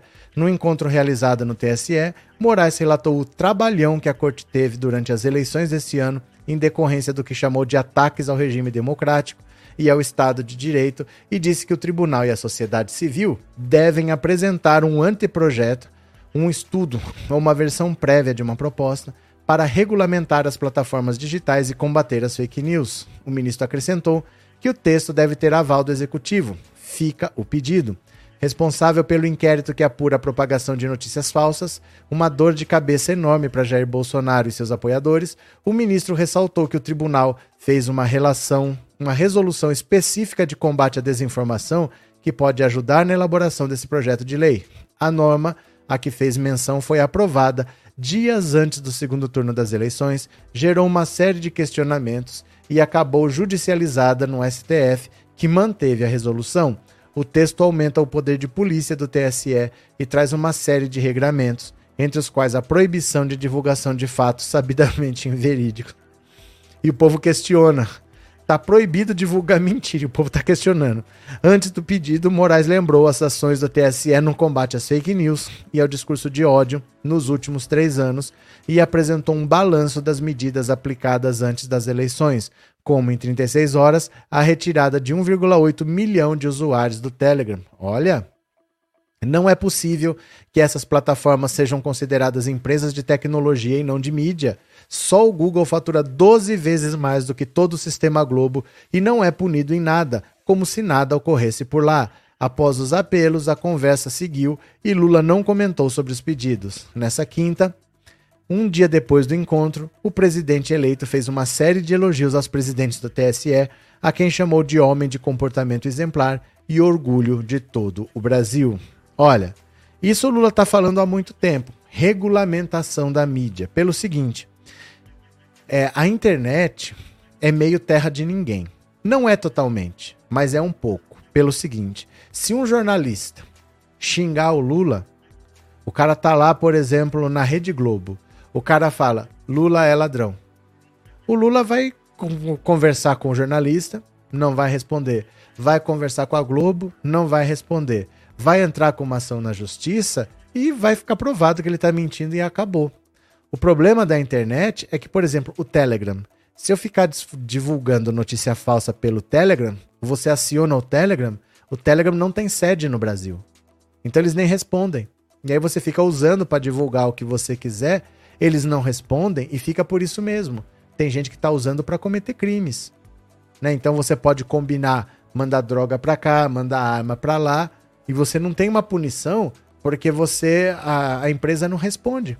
Então o que, que o Moraes quer? A Globo não tem que ter uma responsabilidade sobre o que o jornalista dela fala? Se ele falar alguma coisa, tiver que pagar alguma coisa, a Globo paga. Ela tem que ser responsável pelo que o jornalista falou. O Google não.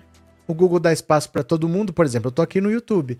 Se eu falar um, se eu cometer um crime aqui, até você entrar na justiça, o Google não tem responsabilidade nenhuma com o que eu falo. Por que não? Por que, que o Google não tem? Porque se ele tivesse a responsabilidade, ele não ia me deixar mentindo aqui. Então, vários canais que estão propagando fake news ficam aí de boba falando porque o Google não é responsabilizado. Então, enquanto está gerando monetização, ele não liga, deixa o cara falar, deixa o cara falar, deixa o cara falar. O Facebook está lá, postando, postando, postando. E o Facebook não está preocupado em coibir porque ele ganha dinheiro do mesmo jeito. Então, não, essas plataformas elas têm que ser responsabilizadas pelo que as pessoas falam, porque aí elas vão ter mais critério para ver se o cara pode ou não pode ficar. É, não posso estar tá aqui cometendo crime. Eu não posso estar tá aqui contra a lei. Tenho que ter algum tipo de responsabilização, estando aqui ou estando fora, eu tenho os limites da lei. Né? Não pode ser um mundo que o monarca quer, que ele pode falar qualquer besteira e é direito dele. Não é assim. Não é o mundo do monarca, né?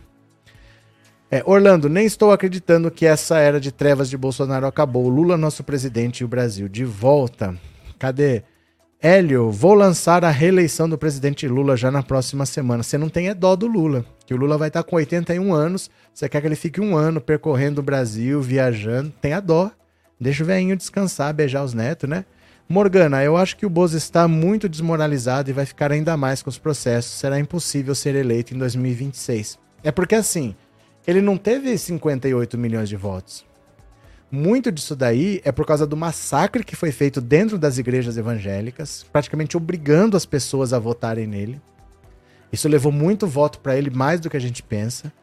Teve também o uso da máquina loucamente, o Banco do Brasil e a Caixa fazendo empréstimo consignado do, do Auxílio Brasil, inventando Pix caminhoneiro, inventando não sei o quê, muito, muito financiamento que a gente não sabe de onde, de parlamentares ali, e um pouco de antipetismo também. Muita gente que votou no Bolsonaro não era pelo Bolsonaro, era para o PT não vencer.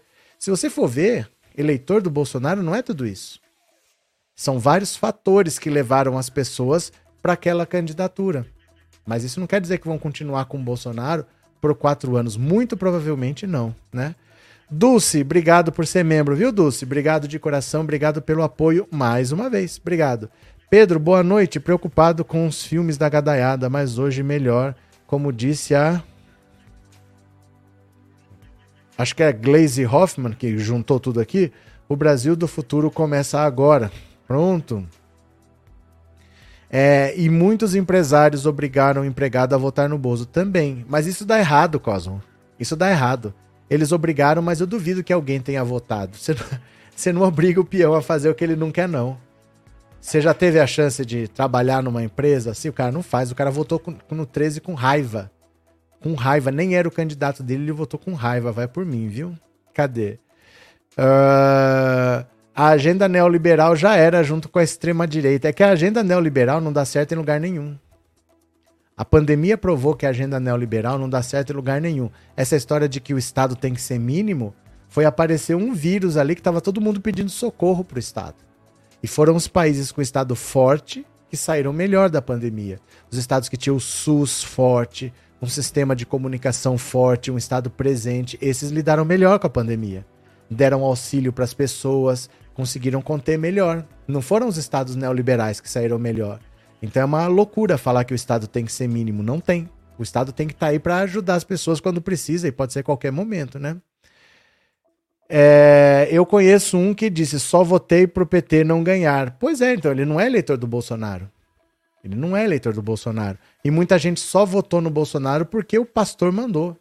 E muita gente só votou no Bolsonaro porque ele estava meio perdido assim. Eu não quero o PT de volta, eu não gosto do Bolsonaro, mas eu não sei o que, que eu faço. Votou meio que nem o nariz dele. Teve muito disso. Pouca gente, no fundo, é bolsonarista. Pouca gente. Não é tanto quanto parece, não. Cadê? Terezinha, boa noite, toda a galera. Ainda rindo à toa. O que aconteceu? É por causa da eleição? Bora, continuemos. Olha, Perdas e danos. Olha de quem nós vamos falar aqui, ó. Olha de quem nós vamos falar aqui. Quem que destruiu o Ceará? Quem que destruiu a família? Olha aqui, ó. Pires Ferreira é um município do semiárido cearense a cerca de 300 quilômetros de Fortaleza. Foi lá que o presidenciável do PDT Ciro Gomes registrou, proporcionalmente, o maior número de votos na eleição de 2018, alcançando 70,46%. O bom desempenho foi, porém, suplantado por ínfimos 8,71 registrados no pleito deste ano. O que as urnas de Pires Ferreira revelaram repetiu-se em todo o Ceará e representa o esgotamento do ciclo e do poder do grupo Ferreira Gomes, liderado por Ciro e pelos irmãos Cid e Ivo Gomes, senador e prefeito de Sobral, respectivamente. O grupo comandava o cenário político no estado há algumas décadas e saiu das eleições em outubro como o grande derrotado no Ceará. Das quatro disputas presidenciais de que participou, essa foi a primeira vez que Ciro perdeu em todos os 184 municípios cearenses. Amealhou 6,8% dos votos no estado, atrás de Bolsonaro com 25% e de Lula com 65%. Ele teve 10% dos votos do Lula. No segundo turno, o líder petista confirmou o favoritismo e somou 69,97. A derrota do grupo cirista não se resumiu à disputa para presidente. O candidato ao governo do Ceará de Ciro, não da família Ferreira Gomes, o ex-prefeito de Fortaleza, Roberto Cláudio do PDT, amargou o terceiro lugar, não chegando a 15% dos votos válidos. O deputado pedetista Leônidas Cristino representante do clã na Câmara, também não se reelegeu. Lia Gomes, representante feminina da família, foi eleita deputada estadual com uma votação pouco expressiva. Com 67 mil votos, ficou na vigésima colocação e na décima entre os deputados eleitos pelo PDT. Pesquisadores de política cearense avaliam que o desgaste dos Ferreira Gomes não é novo e se intensificou após as eleições municipais de 2020. Em Fortaleza, onde tradicionalmente o grupo sempre teve prestígio, a família emplacou com dificuldade o prefeito Sarto Nogueira, eleito no segundo turno por uma margem estreita em relação ao capitão Wagner do União Brasil. Na disputa deste ano, a fratura exposta ficou visível depois que Ciro Gomes brigou com os irmãos e levou o PDT a lançar Roberto Cláudio, preterindo a governadora Isolda Sela, candidata natural à reeleição. Filiada à legenda de Ciro Gomes até ser rifada, Sela foi secretária de Educação de Sobral e do governo do estado nas gestões de Cid Gomes, vice-governadora nos dois mandatos de Camilo Santana. Em abril, assumiu o comando do estado depois que o petista precisou se desincompatibilizar para disputar o Senado. a ala pedetista mais próxima de Cid apoiou a candidatura de Eumano de Freitas do PT, o que ampliou o tensionamento durante as eleições. E a ala mais próxima de Ciro está magoada na forma como as eleições foram se desdobrando. Avalia Monalisa Torres, socióloga da Universidade Estadual do Ceará e integrante do Observatório das Eleições. Por um palanque hostil a Lula, Ciro Gomes rompeu com os irmãos e implodiu uma aliança de 16 anos entre PDT e PT. O racha pode ser conferido na bancada eleita para a Assembleia Legislativa do Ceará. Dos 46 deputados, o PDT elegeu 13, dos quais 7 fizeram campanha para Roberto Cláudio, 4 apoiaram informalmente o Mano e 2 preferiram a neutralidade. Cid e Ivo Gomes também não fizeram campanha para candidato do PDT, pediram votos para Ciro, Leônidas e Lia Gomes, mas não para Cláudio. A postura dos irmãos enfureceu Ciro e levou o presidenciável a praticamente não fazer campanha no Ceará. A única atividade realizada no estado, uma carreata em Sobral, foi marcada pela ausência dos irmãos. Dei a minha vida ao povo cearense e algumas lideranças, todas que eu ajudei a formar, se reuniram e meteram a faca nas minhas costas, lamentou o pedetista em entrevista a um podcast. A expectativa era de que a disputa estadual só seria definida no segundo turno e a tendência era de que seria entre Humano de Freitas e Capitão Wagner, candidato bolsonarista. Cid chegou a dizer que não iria se envolver na campanha de Roberto Cláudio e no segundo turno trabalharia para unir novamente petistas e pedetistas em um só palanque.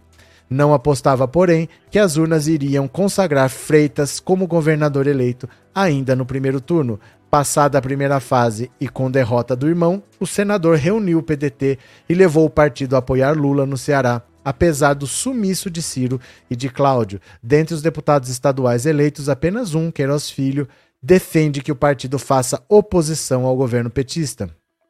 O PDT faz parte da base governista, construiu esse projeto e espero que possa refletir e participar do governo de Humano, ressalta Evandro Leitão, presidente da Assembleia Legislativa, reeleito pelo partido com a segunda maior votação do Estado. Dialogamos com lideranças do PDT, especialmente com o senador Cid Gomes. Já me reuni com as bancadas estadual e federal. Há boas possibilidades de trazer o PDT para o nosso governo. Para a socióloga Mona Lisa Torres, da Universidade Federal do Ceará, é preciso verificar a força de Cid Gomes, se ele vai assumir o comando do PDT no Estado, para confirmar de fato o declínio dos Ferreira Gomes. A eleição de 2022 implodiu a noção de um grupo coeso, expôs as rachaduras no condomínio familiar. De 2018 para cá, vimos uma deterioração do capital político de Ciro. Ciro Cid também, porém, capacidade de articulação, foi responsável por formar o grupo que governou o Ceará por 16 anos. Eleito senador com quase 70% dos votos, Camilo Santana sai das urnas como uma grande liderança política no estado. Desde o primeiro momento, Cid e Ivo Gomes declararam voto e fizeram campanha para o petista. A disputa no Ceará foi resolvida no primeiro turno com a vitória de um candidato praticamente desconhecido. É evidente que Lula puxou votos, mas a campanha de Eumano foi casada com a do ex-governador. Na prática, Camilo fez uma terceira campanha para governador. Viajou por muitos municípios para, para apresentar Eumano como seu sucessor. Agora, Santana trabalha para empalacar a governadora Isolda Sela como ministra da Educação no governo Lula, um dos nomes cotados para o cargo. Ela deve migrar para o PT, juntando-se à filha Luísa Sela e ao marido Veveu Arruda, filiados à legenda. Ciro impôs o nome de Roberto Cláudio para montar um palanque distante de Lula. Esse episódio foi muito mal visto pelo eleitorado cearense, que tem uma tradição de rejeitar a violência política contra as mulheres, pelo menos na capital, comenta a cientista política Joyce Martins. A discussão para a recomposição da aliança deve passar agora pelas negociações em torno das eleições municipais de 2024. O governo Sarto em Fortaleza não tem sido avaliado e talvez nem dispute a reeleição. Não se sabe ainda se o revés sofrido por Cláudio o coloca como opção de Ferreira Gomes. Embora ele tenha deixado a prefeitura de Fortaleza com alto índice de aprovação, com o governo nas mãos de Camilo Santana como maior liderança do estado, é natural que o PT lance candidato próprio. Olha, o Ciro Gomes destruiu a família, o Ciro Gomes destruiu o, o, PDT no Ceará, ele destruiu uma aliança do PT com o PDT e ele não construiu nada. Ele simplesmente bagunçou tudo que existia, deixou terra arrasada e nem se sabe mais se a própria família dele continua relevante. É esse é o legado do, do Ciro Gomes, o candidato mais preparado para ser presidente da República. No Ceará, ele teve 6% dos votos, para quem já teve 60, ele teve 6. É uma vergonha tudo que ele fez, ele destruiu tudo que eles levaram décadas construindo, ele destruiu em um ano. Inacreditável, né? Cadê? Moradores de rua devem aproveitar esse acampamento comida boa, churrasco de Sejanete. Hélio, se o presidente Lula estiver bem de saúde, esperamos que sim, em 2026 Lula não precisará viajar para ser eleito. Ô Hélio, mas esquece, Hélio. Ele já falou que ele não é candidato. Ele já falou, ele não é candidato. Ele já não seria. Ele só foi candidato porque o Bolsonaro ia se reeleger. Ele não é candidato e ele nem seria agora. O Lula já está fora da política. Ele já está fora. Ele só disputou porque ele sabia que o Bolsonaro ia se reeleger. Não adianta ficar sonhando com o Lula em 2026, porque ele não vai ser candidato com 81 anos para governar até 85. Não vai fazer isso, cara. Não vai, ele já falou.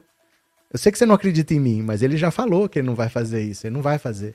Ele não estaria, ele já disputou seis vezes a presidência da República. Ele não vai disputar uma sétima. Não vai. Entendeu? Não vai fazer. Realidade, realidade, ele não vai fazer. Né? Demetrio, Ciro destruiu a família e quase destruiu o Brasil com seus votos indo para o Bozo. Verdade. Lula já é presidente, Lula não precisa representar o choro é o verdadeiro sim de Sinês. Cadê? É, Paulo Eduardo pode ser, mas aí é melhor tratar com a Michele. Eric, as coisas mudam, professor. Mas, gente, para de sonhar. Para de sonhar. Vocês são muito egoístas. Vocês querem que o Lula fique aí, ó, até os 150 anos trabalhando por vocês. O Lula é um senhor de 80 anos. Ele já disputou seis vezes a presidência da República e ele não disputaria em 2022.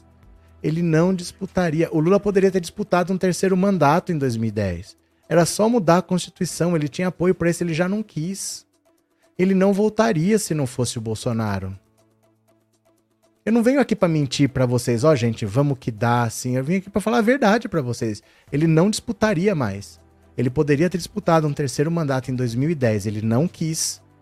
Era só mudar a Constituição e ele teria apoio. Ele não quis, ele não voltaria agora. Ele só voltou porque era o Bolsonaro e ele sabia que o Bolsonaro ia se reeleger usando a máquina, tudo ia destruir tudo. E ele não vai disputar 2026. Não é uma questão de achar. Ele não vai disputar. É muito claro isso. É muito claro para quem vê o movimento acontecendo. Isso não vai acontecer. Vai disputar a sétima vez a presidência da República. Vão percorrer esse país de novo. Não vai acontecer mais. Quem votou, votou. Né? Quem votou, votou. É, Márcia, já que a gente já que a gente estamos tendo que suportar eles, vamos zoar, comer de graça lá nas barracas e quando depois vamos embora. Márcia Teixeira, cadê? É... Professor fala que depois de Lula vem o Bolos. Não sei se vem o Bolos. O Bolos não é do PT? O Bolos não teve nenhum cargo administrativo ainda. O Bolos não foi prefeito, não foi governador, não foi secretário, não foi ministro. Tem que ver, né? É, professor, eu acredito, mas eu estou sonhando com o Lula eterno presidente. Eu sei, mas o Lula não é eterno e ele é ser humano. Gente não pode querer que a pessoa fique para sempre, para sempre, para sempre. Ele tem que viver. Ele tem que viver a vida dele. Ele tá nesse negócio desde os anos 70. E ele já tá chegando nos 80 anos. Ah, eu quero que com 81 ele ainda fique até os 80. Ele, ele é ser humano, gente. O Lula olha para nós como ser humano, mas às vezes a gente não olha para ele como ser humano. A gente quer sugar o máximo que puder porque é melhor para nós. Pensa nisso. A gente às vezes não olha para o Lula como ser humano, um cara que ficou preso 580 dias, perdeu a esposa, perdeu o neto, perdeu o irmão. Né? Eu sei que a gente quer, todo mundo quer, mas não é assim. A gente tem que olhar o ser humano, né? Tem que olhar, porque ele olha para nós como ser humano, viu? Cadê? Frota participa da reunião de Lula com parlamentares. Fez mais em um dia do que o Bolsonaro em quatro anos. Sempre o Frota apoiando o cara da vez, né? Ex-aliado de Bolsonaro e hoje desafeto do presidente, o deputado federal Alexandre Frota terá, nesta quinta-feira, seu primeiro encontro com Lula. Frota faz parte do grupo de mais de 40 parlamentares que se reunirá com o presidente eleito, onde trabalha a equipe de transição do governo. Nunca estive pessoalmente com Lula. Vou assistir à reunião dele. Lula fez em um dia o que o Bolsonaro não fez em quase quatro anos. Juntou todas as instituições e teve uma atuação brilhante e democrática diante do Supremo, da Câmara e do Senado no sua primeira vinda a Brasília, afirmou o parlamentar, que não se reelegeu por um novo mandato de deputado na Câmara. Frota declarou voto em Lula durante a campanha e disse que errou em 2018 ao apoiar Bolsonaro, mas afirmou que não busca espaço no novo governo. Não quero espaço no governo. Apenas estou apoiando e quero Lula e as pessoas que ele escolher tenham sucesso para que o país melhore e volte a crescer. O meu futuro a Deus pertence. Vou reconstruir e resetar a minha vida. Ao chegar ao CCBB, simpatizantes de Lula tiraram fotos com o parlamentar que coloca na conta de Bolsonaro sua derrota nas urnas. Ninguém sai impune do bolsonarismo. Olha os fãs, uma pessoa. Uma pessoa Ai, meu Deus do céu, uma pessoa, os fãs, os fãs, os fãs. Cadê que mais aqui vocês? Cadê? Eu só voto no PT, Janones é de direita. O Janones, é, ele já foi do PT, hoje ele tá no Avante, que é um partido de direita, né? É, Gabriel Lula é humano, gente, pelo amor, ele deveria estar curtindo a vida com a Janja, mas ele voltou a ser presidente por um país continental. É, ele olha pra gente, ele não quer que a gente trabalhe 800 horas porque o Brasil precisa. Ele não pede nada disso pra gente, né? É, Tony Ferreira, precisa acabar com esses canais que mentem todos os dias para aposentados. Que mentem todos os dias, tem de tudo quanto é canal aí, né? Que mente todo dia, sabe por quê, ó? Quanto mais você mentir, você tá mentindo, você não mente qualquer coisa. Por exemplo, eu não vou mentir aqui, ó. Vamos dizer, eu quero, eu quero fazer um canal aqui que só vai mentir. O cara não mente, por exemplo, que. Vamos dizer. Que o Bolsonaro tá com. Como é que é? Deixa eu falar alguma coisa. Que o Bolsonaro tá com urticária. O cara não mente que o exército comprou um porta-aviões. O cara não mente que, que o Brasil tá com uma economia que vai crescer 3% e não 4%. Ele mente o que você quer ouvir. Ele não mente uma mentira aleatória. Ele constrói uma mentira que vai ao encontro da sua expectativa. Então, assim, você acha que o Bolsonaro vai convocar o exército? Ele está aqui mentindo que o Bolsonaro já chamou o exército, que vai acontecer. Você acha que o Lula é ladrão? Ele vai falar que o Lula é o maior ladrão da história, não sei o quê. Ele mente aquilo que você quer ouvir, por isso dá audiência. Porque as pessoas vão para lá não para ouvir verdades, mas para ouvir o que elas querem ouvir. Então elas gostam daquele canal. Por isso que essas pessoas mentem. E por isso que não pode ser permitido. Você não pode falar o que a pessoa quer ouvir, você tem que falar a verdade. Se ela não quiser ouvir aquilo, vai fazer o quê? Mas você não pode mentir para ganhar dinheiro. E é o que a maioria desses canais aí que estão caindo fazem. Eles mentem para falar o que a pessoa quer ouvir, né? Cadê aqui? Inês, o gado quer parar de ser gado e virar papagaio de canais de direita, só fala do PT. Cadê Maria Helena? Lula Guerreiro, meu presidente, o melhor. É, Mônica, eu vejo Péricles o Blons que se aproxima um pouco mais dos pobres. Janones é de direita, caramba. Pronto. ALB, queda de 6% na bolsa é merecido para quem achou que Lula seria responsável. KKKKK faz o L. Está aqui o L, ó. Tá aqui. Tá aqui o L. Tá aqui o L. O Lula não tá lá para agradar o mercado, ele está lá para agradar nós, a população. O mercado que dofa-se o mercado que dofa-se. Ninguém tá aqui para agradar o mercado. Você que é pobre, você tá querendo que o Lula agrade o mercado? Você quer que o mercado fique mais rico do que já é? O Lula não, foi eleito para agradar o mercado. Ninguém tá nem aí se a bolsa caiu. Ninguém tá nem aí.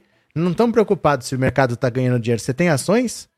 A LB, você tem ações? Você tá preocupado com isso? Acho que não, porque você tá comemorando. Eu não tô preocupado, eu não tenho ações, né? Jotair, se a gente ficar se confiando em Lula para 2026, vamos deixar de investir em outra figura política que possa substituí-lo. Mas não importa, Jotair, não é esse o problema, porque você não inventa alguém que possa substituí-lo.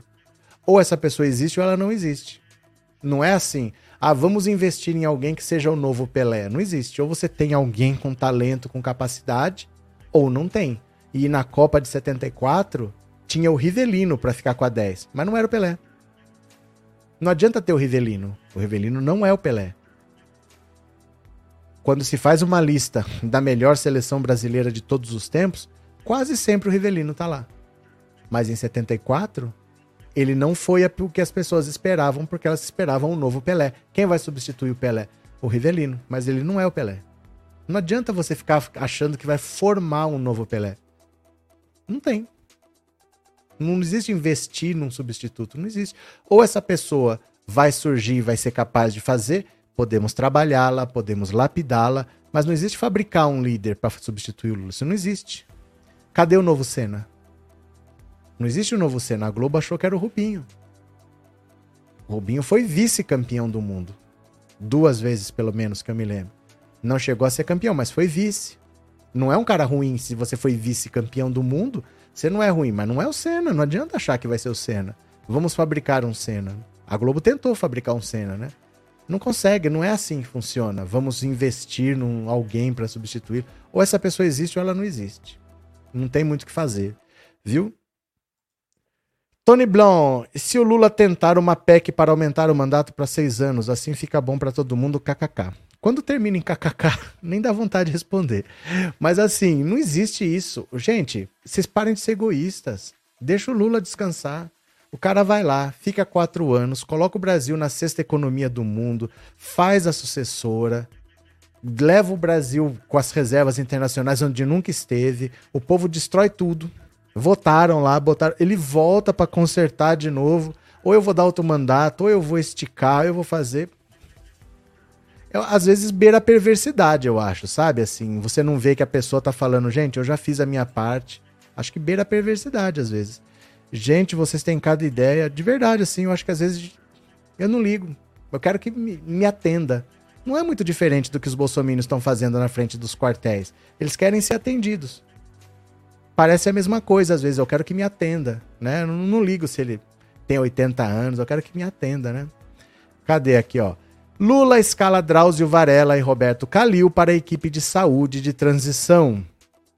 O presidente Lula escalou uma equipe de médicos para atuar no grupo de saúde de transição. Entre eles estão Drauzio Varela e o cardiologista Roberto Calil. A lista traz nove nomes, dos quais apenas um especialista é mulher, a professora titular Lina Mara Riso Batistella, que atua como colaboradora da Organização Pan-Americana de Saúde. A equipe reúne nomes de diversas especialidades médicas, como cardiologia, fisiatria, nefrologia, oncologia, entre outras. Até o momento, o grupo deve ser coordenado por quatro ex-ministros da Saúde: Humberto Costa, Cláudio Arthur Chioro, Alexandre Padilha e José Gomes Temporão.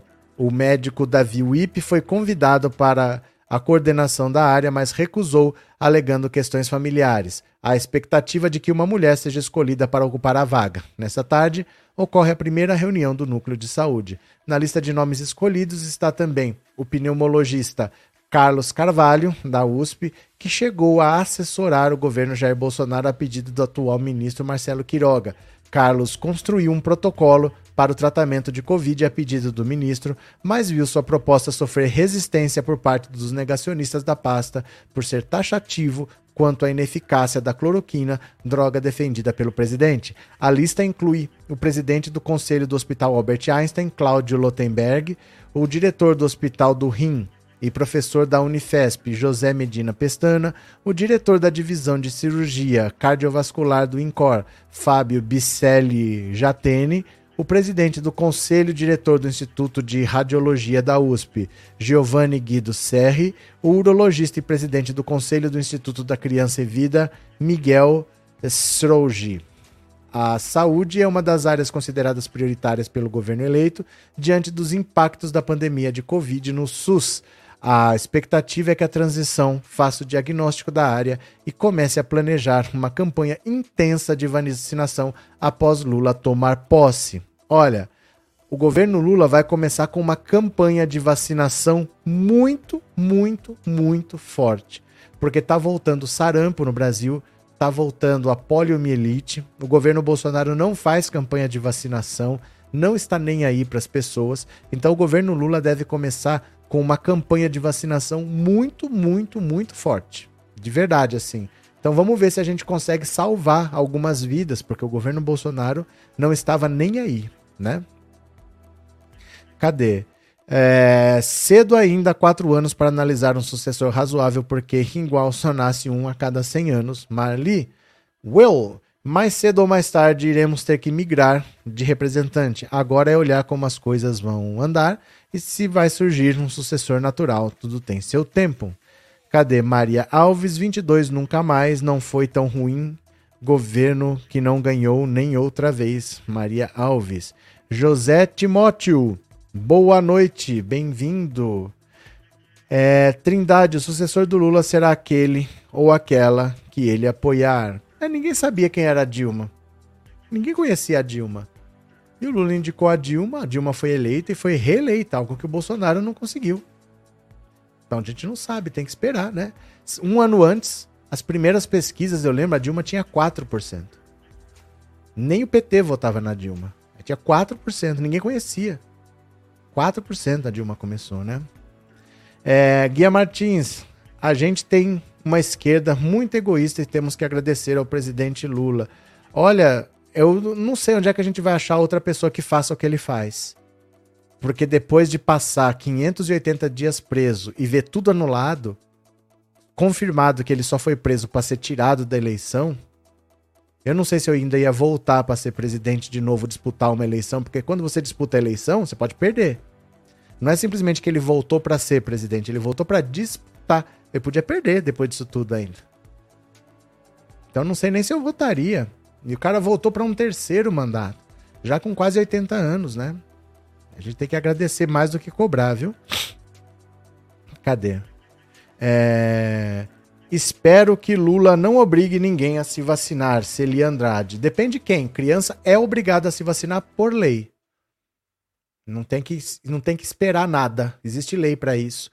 Criança é obrigada a se vacinar para frequentar a escola, tem que apresentar o cartão de vacinação. Isso sempre foi assim. Não tem que achar nada, viu? Cadê? É... Haddad não dá certo, muito fraco, disse o Flanáticos. Pode ser, pode ser que ele seja fraco, pode ser que tenha outro nome. A eleição é em 2026, não sei o que vocês estão tão preocupados com isso agora. Gente, o Lula nem tomou posse. Vocês estão preocupados com o fim de uma coisa que nem começou. O Lula nem tomou posse ainda, né? Cadê? É, Rafael, Boa tem um, um áudio melhor dos gados. Como posso fazer para mandar para o senhor? Você vai rir Mas não precisa, Rafael. Eu não tenho tempo. Eu não tenho tempo de ficar ouvindo tudo que vocês mandam, porque vocês são muitos. Vocês são muitos, entendeu? Não, nem precisa, porque eu não tenho tempo de ouvir. Eu, no WhatsApp aqui, um povo fica mandando tanta coisa. Eu falo, gente, não manda não, porque eu não tenho tempo de ouvir. A pessoa depois ela fica cobrando. E aí, gostou? Você recebeu? Não sei o quê. Não tenho tempo de ouvir. Vocês são muitos. Ó, agora mesmo tem 2.500 pessoas aqui. Umas 50 mil vão ver esse vídeo. Nem precisa, eu agradeço de coração. Agradeço, viu? As crianças têm que se vacinar obrigatoriamente, critério do Bolsa Família. Não, é lei. Não é só porque é critério do Bolsa Família, é lei. Os pais são responsáveis se as crianças não se vacinarem. Solange, Bolsonaro se reuniu com os generais hoje à tarde. Eles soltaram outra nota só para deixar os gados na sua. É só para isso mesmo. Não serve para nada. Só para isso. Não, não tem utilidade essa reunião. É só para criar notícia, né? Cadê? É... Djanira teve também a política impedindo o povo de votar, parando os eleitores. Teve tudo. Teve tudo. O Lula podia ter perdido essa eleição, porque ele estava tentando o mais difícil. O normal é o presidente eleito se reeleger. Todos conseguiram. Então ele entrou já numa batalha muito grande. Ele já é a sexta vez que ele disputa isso. O Lula já disputou seis vezes essa eleição. É muito cansativo. É um dia em Belo Horizonte, o outro no Rio, o outro em Salvador, o outro em Recife, o outro em Manaus, o outro em Belém, o outro em Campo Grande, o outro não sei na onde. Você tá louco, né? Muito difícil. É, é verdade, temos que curtir e trabalhar nos próximos quatro anos, depois pensamos em um sucessor. Porque estão pensando no fim de um governo que nem começou. O Lula nem tomou posse ainda, né? É, gente, tudo é possível em 2026. Você nem sabe se você tá vivo em 2026, está pensando em quem vai votar, né? É, agora o nosso Brasil tem presidente, graças a Deus acabaram as palhaçadas do Bozo. Maria Alves, bora para mais uma. Ou se ele vai passear. Vai passear. Não sei porque que não cortaram você ainda. Corta essa Celida aí, gente, essa Celi Andrade. Não tô perguntando nada da sua vacina de Covid, não. Vai passear mesmo. Vai, vai para um canal que fala as coisas que você quer ouvir. Vai para um canal negacionista. Tem. YouTube não retira. Vai para um canal negacionista. Vai lá, Celi. Na boa mesmo. Ninguém tá preocupado se você se vacinou ou não. Cadê? Olha. É, Geraldo Alckmin veste meias com bolinhas e viraliza. Olha o assunto. Olha o assunto, as meias de Geraldo Alckmin. Bom, durante evento com políticos e aliados nessa quinta-feira.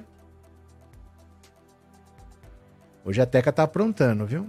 Em que Lula se emocionou ao reafirmar compromisso com o combate à fome no país, chamou a atenção as meias, chamaram a atenção as meias que o vice-presidente eleito Geraldo Alckmin estava vestindo, com bolinhas brancas, o fato de Alckmin estar usando meias com esse estilo viralizou nas redes sociais.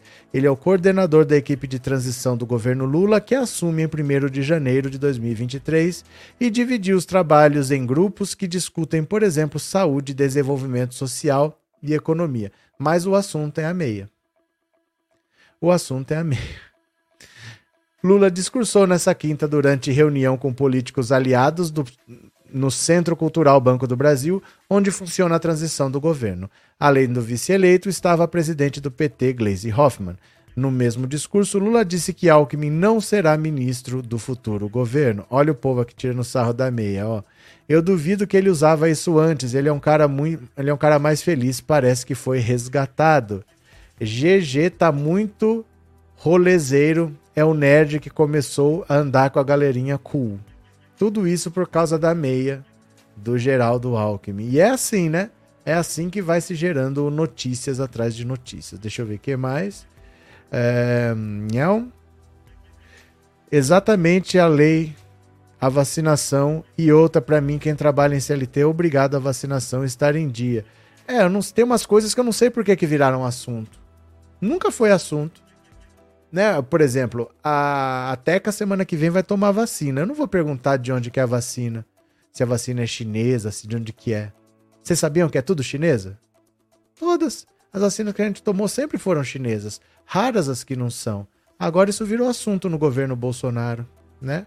Cadê? É... Orion, agora voltaremos a ter um presidente. Bolsonaro foi simplesmente um bobo da corte, é, contando mentiras por quatro anos. Cadê quem mais?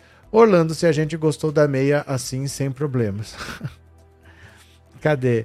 É, o gado tá passando por fase de desmama, é assim mesmo, o gado fica meio desnorteado. Pronto para mais uma? Bora aqui comigo. Cadê? Alckmin anuncia ex-ministro Mantega e irmã de Marielle Franco na transição. Olha só. O vice-presidente eleito Geraldo Alckmin afirmou hoje que Guido Mantega ex-ministro das pastas da Fazenda e do Planejamento, fará parte da equipe econômica de transição do governo Lula. Já na área de mulheres, uma das novidades é a presença da jornalista Aniele Franco, irmã de Marielle Franco, vereadora do PSOL, assassinada em 2018 no Rio de Janeiro. Man Opa! Mantega atuará em um grupo nomeado Planejamento, Orçamento e Gestão, ao lado do deputado federal Enio Verri, da economista Esther Dweck e de Antônio Correia Lacerda, presidente do Conselho Federal de Economia. Esse é um dos seis novos grupos criados pela Coordenação de Transição. Além de planejamento, orçamento e gestão, foram criados os núcleos Comunicações, Direitos Humanos, Igualdade Racial, Indústria, Comércio, Serviços e Pequenas Empresas, Mulheres. O ex-ministro Paulo Bernardo trabalhará no grupo temático de comunicações, com apoio de Jorge Bitar ex-deputado federal do PT, especialista em telecomunicações, César Álvares e Alessandra Orofino. É, nos últimos dias, o mercado reagiu mal aos primeiros sinais de que o ministro Guido Mantega poderia fazer parte da equipe de Lula. O dólar disparou e a bolsa brasileira, o Ibovespa, caiu, com especulações de ele, é, com especulações de que ele poderia assumir o comando da economia. Setores do mercado avaliam que a gestão de Mantega foi ruim, principalmente em relação ao equilíbrio das contas públicas.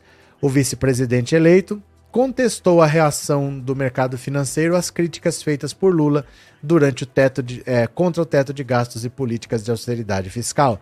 Na visão de Alckmin, se houve um governo com responsabilidade fiscal, foi justamente o período em que Lula esteve à frente do Executivo Federal. O ex-governador de São Paulo lembrou que Lula, no mesmo discurso, falou da questão social e da questão fiscal.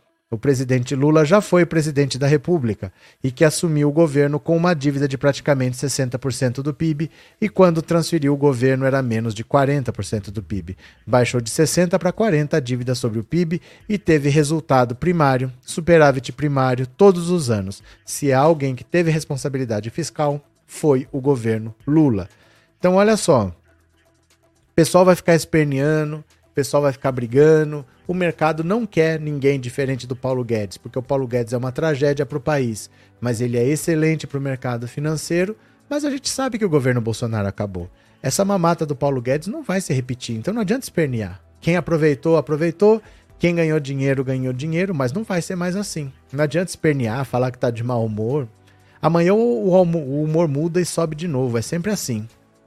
É, José Edmilson Lula não deve nada a ninguém, o povo sim deve a ele muito bando de ingratos. Alexandre, como eu queria dar um abraço no nosso presidente Lula depois desse ato de um verdadeiro ser humano. Tony Ferreira, professor, sempre me instruo pelo senhor, obrigado. Eu também, com vocês, aprendo muito. Obrigado por estar sempre aí, Tony. Sandra, obrigado pelo super sticker e obrigado por ser membro. É, José Timóteo Salsicha. Gozados, bolsonaristas compraram tudo que é eletrônico da China, estão preocupados com a vacina da China, o povo que não pensa. Pronto. Elias Barbosa, não adianta chorar, fascista, agora é Lula presidente. Pronto. Eu vou aproveitar e vou ler agora as mensagens do Pix. Podemos ler as mensagens do Pix? Bora, bora, bora.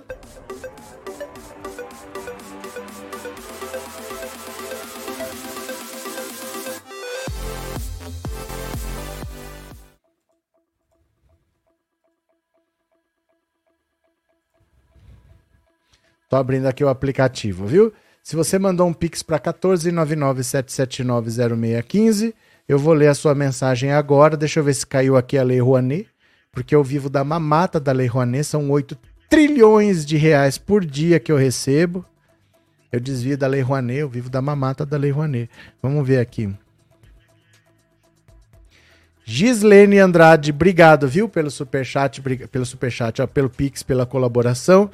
É, Ricardo Faria Souza Filho, muito obrigado pelo seu Pix, pela sua contribuição. Opa, caiu a Lei Rouanet, 8 trilhões de reais.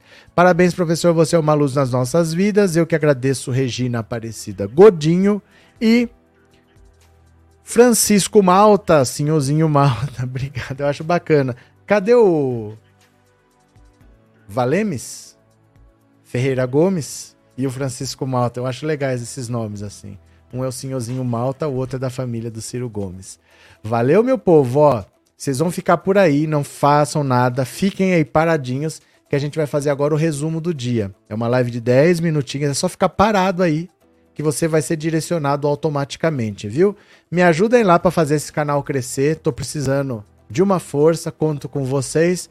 Na sequência, na sequência, acabou aqui, começa lá. Se não for direcionado automaticamente, se ficar parado, você clica no que vai aparecer na sua tela. Valeu? Beijos, obrigado, eu já fui, valeu!